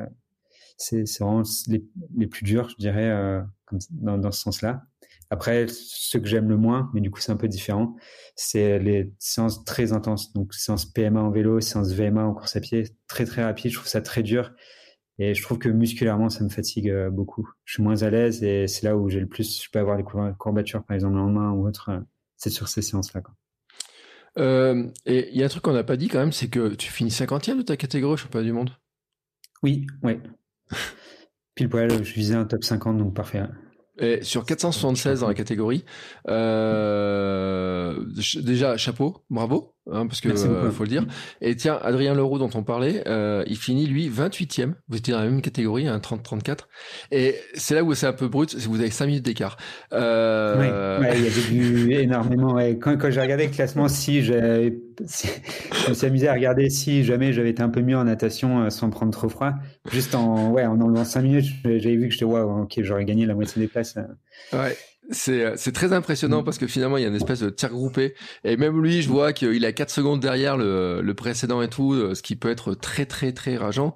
Euh, mm. le premier il gagne en 4-0-3 euh, en 4h3 et ce qui fait que finalement euh, bah vous arrivez euh, bon toi 20 minutes après quoi euh, grosso modo mm. et il y a y a 50 places ce qui paraît en 20 minutes ouais pas beaucoup à la fois ces 20 minutes et sont quand même énormes à gagner parce que tu dis là si tu dois gagner 20 minutes sur un, un, alf comme ça c'est c'est quoi qu'il faut faire? Du, du, coup, pour ma part, après ça, ça dépend de, de mm. chacun. Adrien, du coup, si, si je comprends bien, il était nageur. Ah, Adrien, oui, c'est un bon nageur, mais après, il est costaud, il est costaud en tout. Hein. Il est costaud en tout. Hein. Parce que, par exemple, moi, je sais qu'en course à pied, j'ai plus de, beaucoup plus de facilité qu'en vélo. Enfin, il y a vraiment un écart entre mon vélo et ma course à pied. Donc, je sais que là où il me manque, c'est sur le vélo. Euh, clairement, euh, là où il me manque en course à pied, je crois que j'ai fait top 10 euh, dans ma catégorie. Mm. Du coup, j'aurais du mal à grappiller tant que ça de minutes. Peut-être que j'aurais pu gagner une minute ou deux, grand max, quoi. Mais pour gagner 20 minutes, c'est sur le vélo que j'aurais dû tout mettre et puis, euh, et puis aussi euh, ne pas attraper froid. Ouais, mais c'est-à-dire que quand même pour grappiller 20 minutes sur le vélo, c'est-à-dire qu'il faut quand même sacrément développer le, les watts et compagnie. C'est-à-dire que c'est aussi mm. un, on se rend pas compte du boulot qu'il y a pour arriver à le faire en fait, gagner ce temps-là quoi. Ouais, c'est, c'est énorme. Déjà, j'avais gagné beaucoup de temps en l'espace d'un an et demi là, avant la, la, de faire le mon très long de qualification. Hmm. J'avais déjà beaucoup travaillé le vélo et c'est vrai que les efforts que j'avais consentis, mais c'était des efforts payants parce que j'avais pu gagner 10-15 euh, minutes euh, sur le vélo à ce moment-là en l'espace de un an et demi quoi, entre mon premier triathlon euh, Alpha Ironman et cela. Et je parle avec euh, parcours qui était à peu près similaire quoi, même dénivelé à peu près. Donc euh, ouais, ça, peut aller vite. Mais plus du coup on monte en performance, plus c'est dur à gagner aussi euh, les mm. minutes. Et, euh, et, pour te faire regretter encore plus, je viens de regarder, mais Adrien, c'est sur la natation qui te met un gros temps en fait, il te met 6 minutes. Euh, Et, c'est vrai, et c'est là où on voit que les écarts après sont durs à rattraper parce que finalement vous êtes aussi beaucoup tous dans à peu près les mêmes allures, il n'y a, a, pas des écarts énormes. Je veux dire, Bien sûr, on a tous en tête, on a tous entendu parler de l'histoire de Jalabert qui euh, qui sort dans les derniers de l'eau et qui rattrape tout le monde en vélo. Mais Jalabert, c'était un mm. pro et euh, qui a un niveau de vélo qui est tellement euh, immense euh, et des, tellement d'années que il est capable de le faire. Et puis en course, il est pas manche du tout. mais là, après, rattraper six minutes que tu perds dans l'eau par rapport et par rapport au premier, je sais même pas combien, mais c'est c'est quand même c'est super dur à rattraper sur les autres disciplines quand même quoi quoi qu'on en dise. Ouais, complètement. Ouais. Ouais, non, c'est très très dur. Il fait combien en course à pied? Euh, bah écoute, euh, je sais pas, je suis en train de regarder les détails, mais euh, je suis pas, je suis pas très. Euh, tac, tac, tac. Il finit en 1h23 la course à pied. Ouais, trop bien. Mm. non, il a l'air costaud partout. Ouais. Ouais, ouais. Non, non, mais après, il est costaud partout. Tu vois. Il a un bah, physique impressionnant aussi et tout, et, beaucoup, beaucoup d'entraînement d'ailleurs. Ce qui est, ce qui est une question. Alors, moi, j'ai une question sur le, sur le, le coût que ça représente, parce que euh, il y a un coût, on a parlé du coût de temps, du coût humain, mais le coût financier, parce que bon, euh, Ironman c'est une licence privée, euh, les inscriptions en course elles sont pas données. Partir euh, dans l'Utah là, euh, type à rester juste une journée pour faire la course était rentré. J'imagine que le budget global pour préparer à tout ça, puis le vélo euh, et tout ça, ça ah, doit être chiffré quand le vélo aussi. C'est l'autre raison pour laquelle le vélo, j'aime bien mettre de côté aussi dans, les, dans les périodes de transition un peu, c'est que niveau matériel bah déjà le, vélo en soi il est, vraiment super cher. Après, faut le casque aéro, faut les, les chaussures, faut le capteur de puissance. Pour, quand on veut gagner justement 10 minutes sur un très long en vélo, va falloir commencer à travailler à la puissance. le capteur, c'est aujourd'hui 500 euros à peu près. Ouais, j'avais fait le calcul mi bout à bout sans compter l'achat du vélo parce que je l'avais déjà. Et en comptant les billets d'avion, les nuits, je suis arrivé 4-5 jours avant. L'inscription à la course et tout ça, c'était un budget de 4000 euros. Juste pour les championnats du monde. Ouais, Juste pour cette course-là. Hein, euh, euh, si on rajoute la qualification euh, Sable d'Olonne, c'est quoi? C'était 300 l'inscription à la course qualificative. Ouais. L'inscription à la course des championnats du monde, c'était 600. ouais, et les 600 sont compris du coup dans les 4000. Ouais, donc je n'ai même pas compris l'inscription Sable. Donc ouais, ça chiffre vite. Enfin, les, les prix en triathlon sont un peu indécents. c'est un côté que j'aime pas vraiment, parce que comme je disais, j'avais commencé, c'est aussi pour ça que je précisais tout à l'heure, au tout début en intro, euh, que j'ai commencé le triathlon au lycée et que euh, c'était pas du tout aussi connu que maintenant. Et du coup, il y a plein de choses qui vont avec. C'est que les, les, quand on arrivait dans un parc à vélo, euh, franchement, je venais d'avoir un vélo en aluminium. Enfin, plus mmh. personne n'a de vélo aluminium. Et pourtant, à l'époque, j'avais un vélo correct par rapport au reste des vélos dans le parc à vélo. Maintenant, absolument tous les vélos sont en carbone, que des vélos de contre-la-montre qui, qui valent, enfin, le, le le coût matériel est, devenu euh, vraiment énorme, le coût des courses aussi qui augmente chaque année. Euh, je râle un peu parce que d'une année sur l'autre, ça peut doubler pour euh, faire exactement la même course. donc mmh. c'est, bah, il y a une attraction. Enfin, tout, je trouve ça trop bien parce que c'est un sport extraordinaire. je trouve ça trop bien qu'il y ait autant d'engouement que les gens veulent en faire. Mais par contre, bah, il y a toujours le côté des courses qui, du coup, savent qu'ils vont dans tous les cas faire, enfin, bouquet qui est que faire carton plein, donc ils, se permettent d'augmenter les, prix des courses et tout ça. Et Ironman, voilà, ils ont leur qualité, mais un de leurs défauts, moi je dirais, c'est justement ça aussi, les inscriptions aux courses, euh, ça, ça devient indécent sur certaines courses, euh, le, prix. Quoi. Euh, ouais, ils ont une certaine gourmandise et puis euh, j'ai vu aussi quand ils débarquaient dans euh, l'organisation de marathon, parce qu'il y a d'autres courses qui sont organisées aussi. On disait aussi que les prix avaient une tendance aussi à augmenter. Il y en a qui avaient un peu peur aussi de, de ce truc-là. Euh, Et en bah, toute façon, c'est pareil sur le marathon. On voit les, les prix. Alors déjà, moi, je trouve que le marathon de Paris est cher. Quand on voit les, on m'a dit ouais, mais tu verrais le marathon de New York. Et effectivement, quand on m'a dit le prix du marathon de New York, c'est euh, encore mm. au-dessus. Euh, même si je pense qu'il y a un niveau de service qui est peut-être un petit peu différent sur euh, sur tout ce qui ce qui est fait autour. Parce que je mm. pense quand même que tu as été bien soigné. Enfin, je veux dire, on a parlé tout à l'heure en plaisantant des, euh, des mecs qui, euh, ou qui, qui t'enlèvent la combinaison façon flambi, mais j'imagine que l'organisation autour d'une course comme ça, ils, ils sont quand même aux petits soins, les Américains. C'est ça Tu... Ouais, ouais, c'est, c'est pour ça que je dis qu'ils ont leur côté positif aussi. C'est que, euh, oui, l'organisation, elle va être au-dessus d'un, d'une orga, d'un, d'un club, d'un petit club qui organise la course du coin, quoi. C'est sûr et certain, c'est sûr et certain mais je sais que des fois c'est pas justifié non plus. Bah, tu parlais des marathons par exemple, nous à Bordeaux, le marathon de Bordeaux, c'était ça, Ironman a racheté mm. et deux ans après il n'y avait plus plus tout de marathon. Je pense que c'était pas rentable. Ils avaient, ils sont arrivés, ils ont racheté, ils ont doublé le prix des, inscriptions et euh, l'année d'après il n'y avait plus de marathon, donc euh, c'était un peu de un peu dommage. Euh, après, j'ai pas les détails. Hein. Je ne sais pas si c'est à cause d'eux ou, ou, autre, mais de nous, ce, enfin, ce qu'il a semblé, en tout cas, c'est l'impression qu'on a eu. Quoi. C'est, on a vu les mm. prix, waouh, ok, ça a doublé, et après, plus, plus rien. c'est, dommage. Ouais, c'est un peu dommage, ouais. Et surtout qu'ils ont tendance à acheter les courses qui marchent, donc qui sont des, souvent des courses avec des paysages magnifiques et, mm. tout. Donc ils se gourrent pas quand, généralement quand, quand ils achètent, mais mais ouais, ouais. mais c'est un petit peu la tendance parce que ASO, il y a eu le marathon du Mont-Saint-Michel cette année qui a, qui a, aussi sauté. Euh, et on disait pareil, les tarifs avaient augmenté. On regarde un peu dans les dans euh, l'UTMB qui devient une franchise et qui, qui, qui est en train de suivre le même système, etc. Donc, il faudra un petit peu surveiller sur ce qui va se passer sur le trail. Mm parce que c'est un modèle qui marche tellement bien. Et puis ils auraient tort de se priver.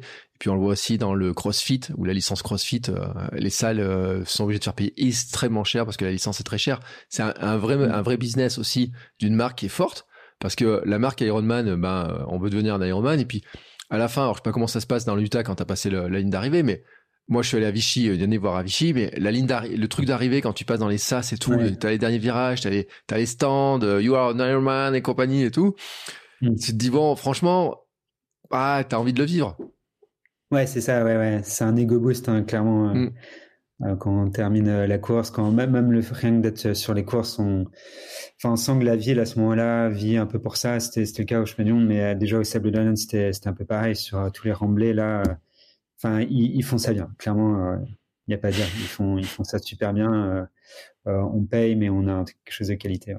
C'est juste qu'il faut faire gaffe de ne pas tomber dans le trop cher, euh, non plus quoi, pour garder ça un sport, enfin garder, faire en sorte que le triathlon reste un sport quand même un minimum accessible. Et ce qui est plus trop le cas, enfin plus les années passent, moi j'ai l'impression que c'est le cas. Oui, alors après, c'est vrai que bon, il faut. Euh, on m'a donné le conseil, on m'a dit ouais, mais regarde les petits clubs et tout. C'est comme sur les marathons, il y a plein de petites courses qui sont pas très chères, et puis tu as des grandes courses par lesquelles tu vas passer. Euh, C'est vrai qu'après, euh, bon, Ironman, ils jouent un peu sur leur sur ce truc-là, et la marque forte, hein, ils savent très bien la développer. Et puis quand après, on voit les images, l'effervescence qu'il y a à Kona sur les championnats du monde et tout, ça donne pas envie d'y aller de changer de catégorie là, de, fin de ouais, de passer en sur la foule, le full full. Ouais. Alors, euh, si, complètement. Un, jour, en tout cas, c'est.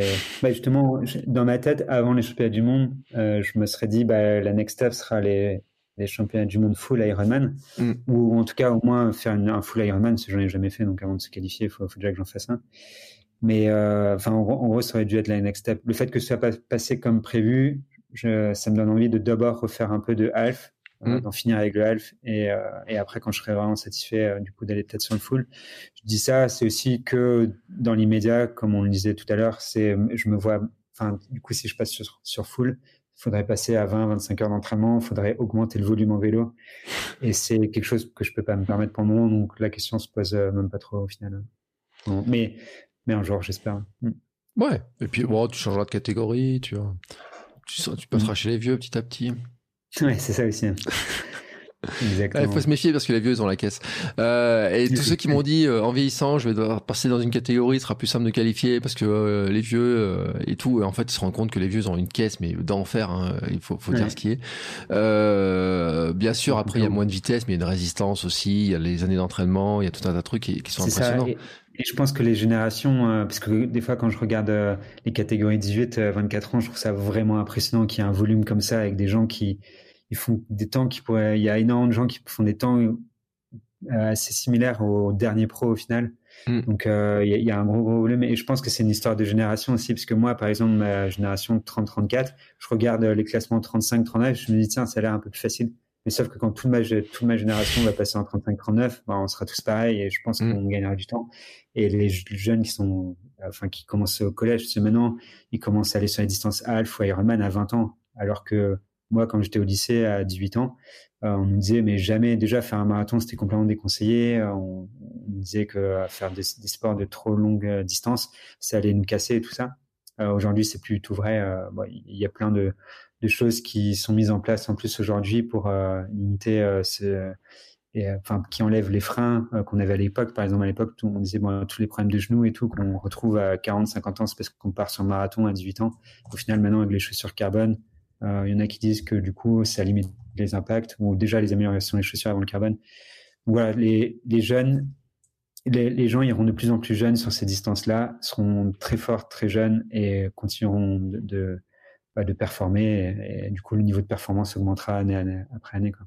Ouais, parce que c'est vrai que les clubs de triathlon se structurent. Euh, moi, j'ai une pensée. Euh, bon, sur Sport Nutrition, on fait un podcast avec Happy Run et où le fils de Leila, eh ben, il est en club de triathlon. Et quand je vois comment il carbure en course et tout, je me dis, euh, euh, avec les années d'entraînement, s'ils poursuivent, etc., les jeunes comme ça, avec les années d'entraînement, sont vraiment, ils ont les trois disciplines, euh, triathlon et tout. Euh, moi, j'étais allé mmh. voir un club de triathlon euh, début de la saison, qui faisait des, il y avait des gamins qui sont qui commencent petits à apprendre tous les sports différemment et, tout. Donc, il y a, il y a cette idée de complémentarité et tout. Et c'est vrai que euh, bah, on peut imaginer que les performances vont ne faire qu'augmenter, ne serait-ce que par les années d'expérience euh, de, de, ces jeunes. Donc, euh, c'est pas dit. Alors après, il y a les études qui vont jouer, hein, et peut-être qu'il y en a, il y en a plein qui vont faire des doctorats aussi, qui auront cette drôle d'idée de faire un doctorat, qui vont faire des trucs comme ça et tout en même temps. Hein, on ne sait pas. Puis euh, ceux qui vont résister, comme il y en a qui vont résister, qui vont tenir sur le long terme, et qui vont continuer à faire du sport, ça c'est des, des vraies questions. Mais c'est vrai que potentiellement, Les, les, les, niveaux sont avec des, quand on le voit, on le voit dans d'autres sports en fait, parce que euh, c'était une réflexion qu'on s'était fait euh, avec Raphaël Omain, on avait parlé aussi sur par exemple sur le rugby, où à une époque un jeune qui commençait le rugby assez tard avait des chances de devenir pro, ce qui est de moins en moins de cas euh, possible, et qu'on voit qu'en foot c'est jamais le cas, c'est un truc qui n'existe plus, et on peut penser que sur certains sports comme ça, bah effectivement, quand ils ont des années des années d'entraînement déjà très jeunes, peut-être que dans quelques années, tu regarderas le temps de 30, des 30-34 euh, au championnat du monde, tu te dis voilà, c'est qui ça C'est sûr et certain, c'est sûr et certain. Je, je, le, je le sens venir euh, gros comme une maison. Hein. Mais c'est si, je, sais pas si ouais, as dû suivre aussi la performance de Sam Ledlow, le français au championnat du monde Ironman, qui finit deuxième entre les deux Norvégiens, ce qui, ce qui est vraiment incroyable. Et il a que, il me semble qu'il a que 23 ans. Mm. Donc en fait, on, on, dit souvent les sports endurance, on commence à être vraiment bien vers 30, 35 parce qu'on a accumulé du kilomètre et du kilomètre. Mais s'ils arrivent déjà à faire ces perfs-là à 23 ans, qu'est-ce que ça va être euh, quelques années plus tard où ils seront censés être encore meilleurs s'ils continuent à s'entraîner comme ça? Ouais, ça, ça rejoint ce que tu dis. Hein. Alors, il y a quand même une question, tu vois, parce que c'est un peu mathématique du moment, un peu le. Il n'y a pas un moment. Alors, d'une part, où, en où tu te dis, je vais pas y arriver, j'en ai marre, c'est un peu, c'est trop dur, je suis dans la galère et tout. Il n'y a pas un moment où tu te dis, je vais jamais y arriver. Moi, personnellement? Ouais. Alors, euh, non, pas. En tout cas, pas, pas pour le moment. Je me suis. Non, pas pour le moment. Après, si, ça dépend la, la question. Si c'est pour tout de suite, non. Pour l'instant, je, je vois pas trop. Si tu me poses la question sur euh, est-ce que tu auras une limite à un moment, oui, je pense que euh, dépasser les 40, voire maintenant les 45, parce qu'on voit des gens à 40 ans toujours euh, améliorer leur euh, performance. Du coup, là, oui, effectivement, il y aura une limite un jour ou l'autre, clairement. Mais j'ai l'impression que bah, plus on voit des athlètes qui, qui, montent en âge et qui réussissent à performer et battre leur record à 45 ans, plus on se dit, bah, en fait, euh, j'ai encore beaucoup de temps devant mmh. moi et, ça, c'est cool et je peux continuer à progresser encore. Euh, moi, je disais, j'ai 32, euh, je me vois bien progresser encore 10 ans. Quoi. Mais c'est une belle question, c'est vrai, vrai hein, parce que est-ce qu'on peut encore progresser, à quel âge on peut progresser? Alors moi j'ai un livre sur l'entraînement master qui montre que euh, de toute façon quand tu as progressé, alors tu progresses pas sur les mêmes choses, tu as des limites physiologiques qui, sont, qui se modifient, etc. Mais là, mm. avec les algorithmes que tu développes dans ta startup, j'ai envie de dire, vous allez pouvoir optimiser tout ça. C'est ça, ouais, exactement. Euh, en vrai, en, en, tout ce qui est euh, du coup sciences du sport, il y a énormément de recherches qui sont faites en ce moment, plein plein de choses qui sont améliorées. Euh, et du coup, euh, en vrai, oui, je pense que on n'est pas encore, euh, on n'est pas encore, on n'est pas à l'abri que les gens performent vraiment de, de plus, enfin vraiment sur le long terme jusqu'à très tard. Ouais. Euh, je sais que je, connais dans mon ancien club de d'athlétisme, du coup, quand j'étais au lycée, il y avait Benoît Nicolas, je sais pas si ça te parle, mm. qui, qui est devenu du coup champion du monde là de duathlon il y a, je crois que c'était il y a trois ans, il avait 41 ans, 40 ou 41 ans. Et, et j'ai l'impression qu'il y a de, enfin, quand je vois Kipchoge qui a plus de 37 ans, qui continue de battre des records du monde euh, sur euh, marathon, j'ai l'impression que, que ouais, à chaque fois, les limites sont un peu repoussées, que ce soit limite de performance, mais limite euh, dans l'âge aussi, et que ça, c'est c'est peut-être pas que grâce, mais en partie dû aux, recherches en sciences du sport qui permettent de mieux comprendre la physiologie, mieux comprendre plein de choses. Et, du coup on adapte l'entraînement euh, par rapport à ces découvertes Et, euh, ça permet je pense d'avoir des gens euh, encore plus performants et encore sur un, espace-temps qui est encore plus long. Ouais, et puis Kipchoge, c'est vrai qu'il a une, une, longévité qui est extraordinaire, hein, parce qu'il commence mmh. très jeune, il arrive à se maintenir, il a connu toutes les distances, euh, sur, sur, tous les, sur tous les terrains hein, quasiment, à part le trail, mais il a fait du cross, il était champion dans tous les trucs où il a touché. Euh, L'autre jour, je l'ai vu, tiens, en train de faire du home trainer, euh, sur une photo sur Instagram, et j'ai vu qu'il faisait du home trainer, j'avais jamais vu ça. En fait, la première fois que je vois une photo, euh, je me dis tiens il fait du home trainer alors je l'ai pas vu nager hein. euh, attention euh, c'est quand tu changes de catégorie euh, je suis pas sûr que tu le retrouves mais Ce serait énorme. je pense que l'entraînement croisé, bon, après, c'est vrai qu'on n'en parle pas beaucoup. Et puis, je pense qu'il y a, en fait, il y a beaucoup de sponsors dans la course à pied parce que c'est son sport de, son premier sport.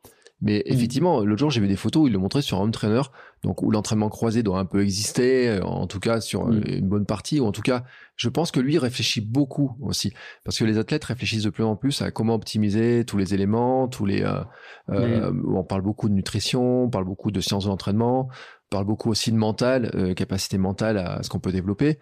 Bien sûr, il y a le matériel et mon dans le triathlon, vous êtes quand même des geeks quoi. C'est c'est c'est euh, les triathlètes inventent tous les trucs euh, qui arrivent un jour après dans le sur le sur la route classique et on pense au fameux guidon triathlète Hein, qui, qui était quand même emblématique quand il est arrivé.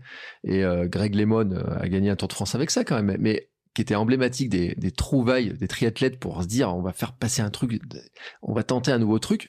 Peut-être parce que les, euh, sur le plan des les règles le permettent peut-être probablement plus, euh, même s'il y a des règles très euh, très codifiées. D'ailleurs, des, des, fois, je vois les temps de pénalité que vous prenez sur les Ironman pour des petites secondes, vous vous retrouvez à, attendre sous la petite tente parce que vous avez pris de pénalité en, ayant dépassé une ligne ou je sais pas quoi.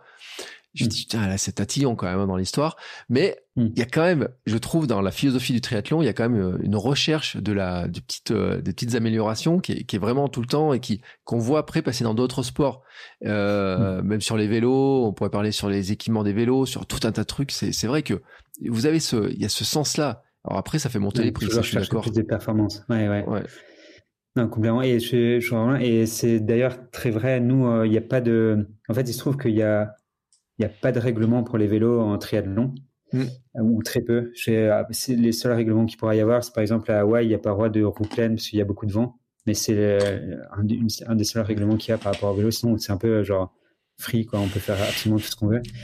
Et euh, c'est pour ça qu'on voit des, en triathlon des vélos un peu des fois avec des formes vraiment super bizarres et tout. Mm. Et je sais que par contre, euh, en cyclisme, il y a l'UCI qui impose vraiment des règlements très très très stricts et c'est mm. pour ça que que les vélos sont un peu plus standards et qui ça les limite quelque part dans la performance, mais ça les met aussi à égalité. Très long, des fois on dit euh, bah, c'est peut-être cette euh, cette euh, cette technologie qui a peut-être un peu trop aidé cette personne à, gagner. Donc là typiquement mm. à Kona, je sais que j'ai vu les deux Français en tout cas, j'ai j'ai vu qu'ils avaient du coup la roue la roue pleine était interdite bah, du coup, ils avaient des roues quasi pleines avec juste le petit rond au milieu euh, qui était euh, qui était pas plein et du coup ça faisait que c'était pas une roue pleine et ils ont le droit de rouler avec ça. Quoi. Mm. Donc à chaque fois ils vont chercher euh, un truc euh, faire. Et, et puis sur le, il y a un truc qui, est intéressant, c'est se rappeler quand même que c'est sur le vélo de route, il y a une limite qui est le poids du vélo, qui est de 6 kg 8 oui, kg 7. Euh, mais que les fabricants savent faire des vélos qui sont plus légers que ça. Parce que j'ai travaillé pour un, fabricant de vélos en conseil et euh, sur la balance, le vélo était plus léger que ça. Et alors, ce truc qu'ils disaient aux, aux papis qui achetaient ces vélos-là, ils leur disaient attention, on pourrait pas faire de course avec. Parce que en tout cas, l'UCI va vous va vous plafonner. Mais là où cette limite de poids ne doit pas exister dans aussi dans, dans le triathlon, j'imagine. Euh, et ce qui explique aussi bah, euh, ces grammes qui gagnent sur les vélos, de poids gagnés sur le vélo. Euh, c'est euh, alors euh, le patron du magasin avait un mot euh, du style c'était 10 euh, grammes, 100 euros de plus, ou une espèce de formule un petit peu comme ça qui était qui était calculée, mais qui des mm. fois était bien bien supérieure à ça. Mais c'est vrai que la technologie, parce qu'on parle beaucoup du carbone dans les chaussures. J'imagine, je sais pas, tu cours avec des carbones toi sur la course? Je cours avec des carbones, ouais, ouais. Mais on en parle beaucoup du carbone sur la course à pied. Mais le carbone, pour ceux qui font du vélo, ça fait tellement longtemps que le carbone est sur les vélos et est rentré dans cette technologie-là et tout, que forcément, et puis on parle pas des roues, du prix des roues, des roues carbone, etc. Il y a tout un tas de systèmes. Ceux qui s'intéressent un peu au vélo, qui sont un peu geeks, moi je dis les geeks, ils devraient s'intéresser au vélo parce que quand ils verraient les transmissions électroniques, tous ces petits bijoux, programmes avec les USB, tu dis, c'est mm. celui qui qui est geek. Hein bah ouais, c'est ça en fait. Ouais. Bah alors que course à pied, finalement, euh, c'est assez simple quoi. C'est maintenant c'est devenu carbone versus euh, pas carbone. Mais euh, vélo, clairement, c'est c'est même compliqué hein, de, des fois parce que du coup très long, ça fait trois sports. Faut quand on achète son son matériel, c'est aussi un peu des casse-têtes puisque faut toujours trouver le meilleur ratio. Enfin, l'argent, qu'est-ce qu'on a comme argent, mais et quel matériel on veut pour améliorer sa performance. Parce que les pros, finalement, les sponsors leur mettent à disposition les meilleurs trucs nous, en amateur, c'est un calcul aussi. Si on veut euh, faire un bon classement, il faut qu'on ait du matériel pas trop dégueu. Et euh, il faut du coup calculer ce ratio qui est, qui est le gain, euh, enfin, gain performance slash prix. Mm. Et, et à ce jeu-là, ouais, je sais que le, le vélo, autant en course à pied, comme je disais, c'est assez simple. Natation, ça va à peu près aussi. Mais alors même si au niveau des combis et tout, on peut trouver plein de, Mm. combi natation, je veux dire, on peut trouver plein de, de choses euh, d'une combi à l'autre qui peuvent euh, rendre ou non euh, plus performante telle combi. Mais le vélo, c'est particulièrement, particulièrement hard. Ouais, puis tu vois, en natation, ils sont en train de vous trouver un nouveau truc. Euh, des lunettes avec des petits écrans qui sont à l'intérieur là. Et, euh, et vont faire. Et je pense qu'en plus, ils un jour, ils vont mettre un GPS dessus. Alors, ils vont vous vendre ça cher en disant tourne à droite, tourne à gauche, attention, il y a la bouée, mm. pour éviter de lui trop la tête. Réalité augmentée. Ouais. ouais. Énorme. ils tireront même les positions des classements. Attention, t'as le mec à droite, là, il attend le truc, t'as même plus besoin de lever la tête. Euh, mais c'est vrai, et je, en fait, je dis ça parce que j'ai des pubs sur mon Instagram et j'en ai parlé avec l'invité euh, d'épisodes précédents. Mm. On, disait qu'il y avait justement des lunettes et sur ça où il y a des petits écrans dedans qui donnent la distance, etc.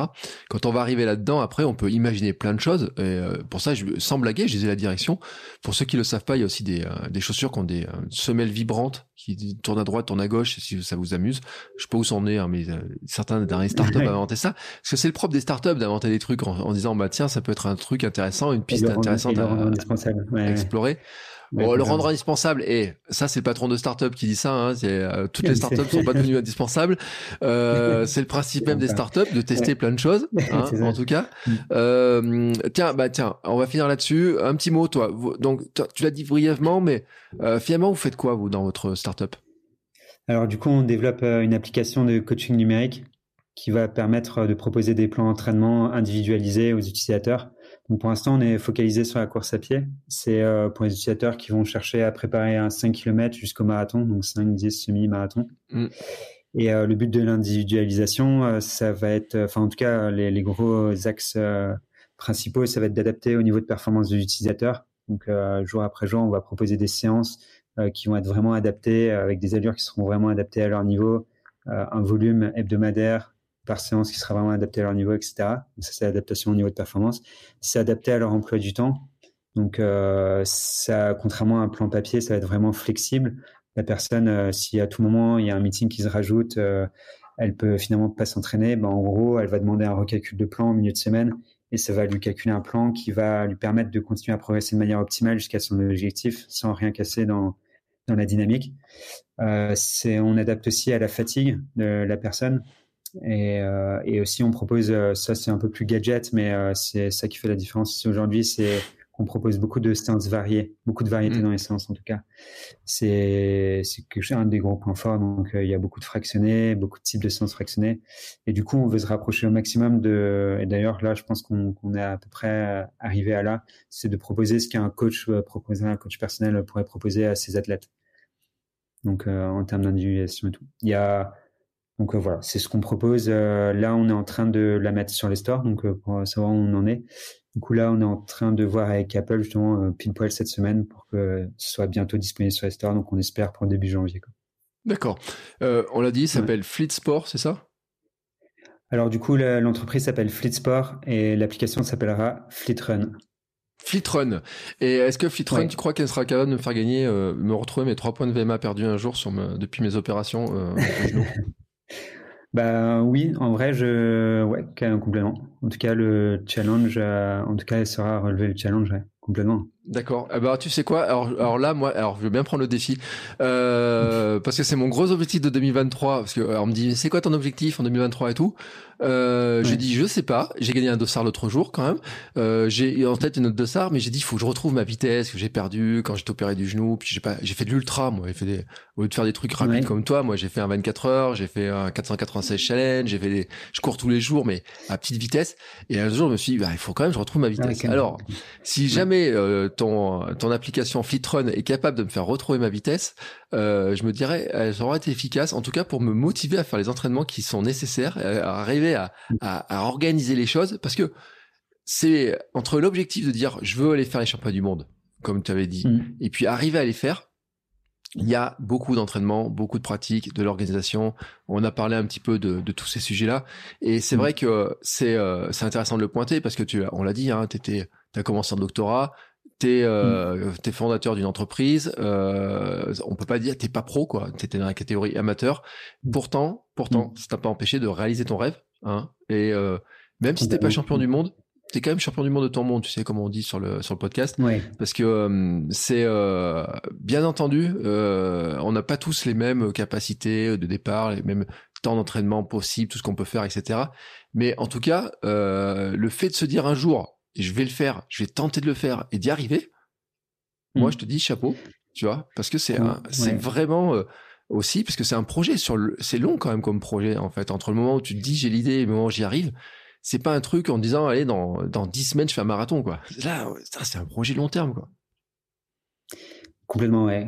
complètement, ouais. Ça a été, euh, ouais, des années euh, assez compliquées, assez dures assez dur, mais en même temps, le challenge, je sais pas, ça, ça nourrit aussi pas mal de choses. Donc, moi, je le vois pas du tout comme quelque chose de négatif et je suis vraiment content d'aller, d'être allé au, bout de mes projets. Donc là, en, gros, ouais, quelque part après le triathlon, je me suis dit dans ma tête, bon, c'est cool là, en l'espace de quelques années, je suis allé au bout de mon doctorat, au bout de ma compétition avec euh, le championnat du monde. Et là, aujourd'hui, bah, on arrive, enfin, je dirais pas qu'on est au bout de la startup, mais quand, si on arrive à lancer notre produit en janvier, ce fera quand, quand, voilà, que je serai allé aussi au bout, au moins, j'aurai sorti de produit. Après, on verra ce qui se passe au niveau de la startup. Hein. Mais, euh, mais voilà, j'aurais donné le meilleur, je pense, de moi-même. Et c'est aussi ça qui est intéressant dans, du coup, ce que tu disais juste avant par rapport à, ça m'a fait penser à quelque chose par rapport à l'application, c'est que dans beaucoup d'applications, de plans d'entraînement un peu fait sur mesure, on demande à la personne euh, qu'est-ce qu'elle veut faire. Donc souvent, on lui demande, mm. tu veux faire un 10 km, ok, en combien de temps tu veux le faire? Et là, après, ça sort un plan en fonction du temps que la personne euh, euh souhaite faire. Et nous, ce qui est d'intéressant, et je pense que c'était la philosophie qu'on voulait mettre en place euh, derrière l'app, c'était en fait emmener la personne vers le meilleur d'elle-même. Et c'est quand quelqu'un mm. me demande, mais à quel moment il me pose la question de combien de temps je vais faire Je dis non, non, on pose pas la question, c'est juste on va t'emmener vers le meilleur euh, de toi-même par rapport au nombre d'entraînements que tu pourras mettre par semaine, par rapport à ce que tu feras semaine après semaine et à ton niveau de performance de départ. Et euh, avec ces trois choses-là, en fait, on t'envoie semaine après semaine euh, vers le meilleur potentiel. Et c'est eh ben, un peu ce que nous, moi, j'ai adopté en tout cas ces dernières années. Enfin, j'ai pas un gros objectif fixe, mais mmh. J'essaie de donner le meilleur. Désolé. Ouais. Eh bien, écoute, c'est une belle philosophie. Euh, ça donne envie de tenter. Et alors là, franchement, ton petit discours à la fin là et tout, il est nickel. Euh, ça donne envie de, de tester, en tout cas, de, de, découvrir, de parce que chacun d'entre nous, on a envie de devenir un peu meilleur, d'améliorer, etc. Après, chacun son niveau, son temps. Ce que j'appelle aussi nos handicaps hein, euh, entre le travail, entre les moyens, entre le temps, entre comment son métier est organisé, parce que il y en a qui ont de la flexibilité, d'autres qui n'ont pas de flexibilité. Il y en a qui travaillent de jour, de nuit, qu'on est travail physique. Il y a tout un tas de paramètres. Euh, mais le fait de se dire, on va essayer d'optimiser, de gagner un petit peu, de jouer sur notre fibre compétitive, je pense que c'est un truc qui parle à tout le monde. Euh, et euh, bien entendu, je mettrai les liens dans les notes de l'épisode. On va alors, je sais pas s'il y a un site déjà pour l'appli ou pour pour toi. on a un site web. ouais, on a un site web. pour l'appli, bah, comme je disais, elle sera sur les stores bientôt. Pour, pour, le moment, il y a un lien sur le site web qui permet de, qui ramène vers une web app. Mm. c'est un peu une web app qu'on a utilisée en bêta test, euh, qu'on fait pas payer pour le moment, mais qui est déjà accessible pour euh, qui voudrait tester avant que l'app sorte officiellement sur les stores. Donc euh, pour l'instant, on n'a pas fait de com, mais on le fera quand, quand, elle sera sur les stores. Et bien sûr, oui, du coup, je peux donner les deux liens. Le lien du site web et le lien de la web app pour ceux qui veulent tester déjà ça avant janvier. Quoi. Ça marche. Mm. Eh ben écoute, tu sais quoi, je mettrai le lien dans les notes de l'épisode. Comme ça, les gens, hop, vous allez voir dans la description de l'épisode, vous cliquez sur le lien, comme ça vous pourrez voir. Et puis, euh, alors, je sais pas si toi personnellement tu as un compte Instagram. Alors, j'ai ton profil LinkedIn sous les yeux, mais je sais pas si s'il y a des gens qui sont un peu curieux, qui voudraient discuter avec toi, qui voudraient te demander des conseils. As, on peut te contacter quelque part? Complètement, ouais, ouais, sur Instagram, c'est parfait, ouais. C'est parfait, c'est le réseau que j'utilise le plus, donc euh, donc je peux t'envoyer aussi direct suite à mm. cette discussion euh, le lien vers moi ça. Et ben voilà, ça vous fait une note de une raison de plus de regarder la note de description, les notes de l'épisode, vous regardez bien. Et puis je veux dire, j'en profite parce que toi qui vas être dans les stores, tu vas demander ça bientôt. Tant que vous êtes dans la description de l'épisode, si vous êtes sur Apple Podcast et Spotify, vous regardez, il y a 5 étoiles marquées quelque part. Hein, vous donnez un avis, vous appuyez le bouton 5 étoiles. Euh, comme ça, c'est fait. je vous remercie d'avance. Et on diffuse cet épisode juste avant Noël, hein, quelques jours avant Noël. Donc, si vous voulez me faire un petit cadeau de Noël, euh, bon, d'un coup, je prends bien le vélo si vous avez un petit peu de sous, mais si vous me donnez une note 5 étoiles, c'est gratuit et ça fait toujours plaisir à tous les podcasteurs. Non, mais attends, eh, écoute, hein, faut, euh, tu sais ce que c'est, hein, faut vendre un peu sa cam.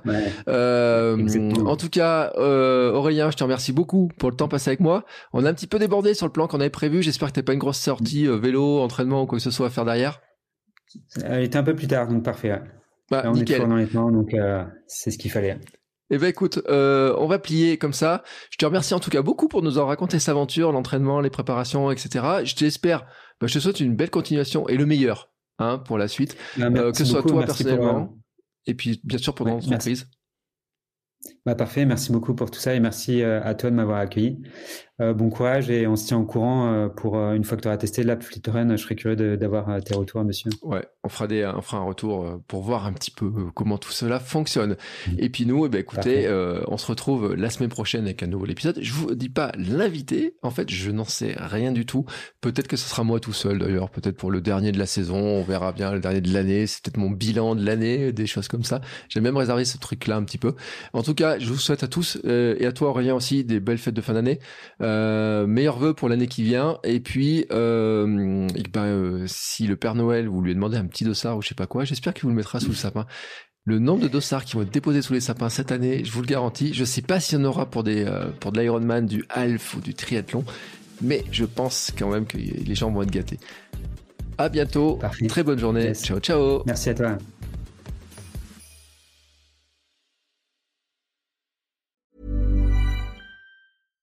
When you make decisions for your company, you look for the no-brainers. And if you have a lot of mailing to do, stamps.com is the ultimate no-brainer. It streamlines your processes to make your business more efficient, which makes you less busy.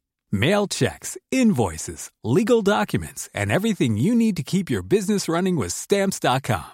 Seamlessly connect with every major marketplace and shopping cart Schedule package pickups and see your cheapest and fastest shipping options from different carriers. With rates up to 89% off USPS and UPS rates. And with the Stamps.com mobile app, you can take care of mailing and shipping wherever you are. Make the same no brainer decision as over 1 million other businesses with Stamps.com. Sign up with Code PROGRAM for a four week trial, plus free postage and a free digital scale. No long term commitments or contracts. That's stamps.com. Code program.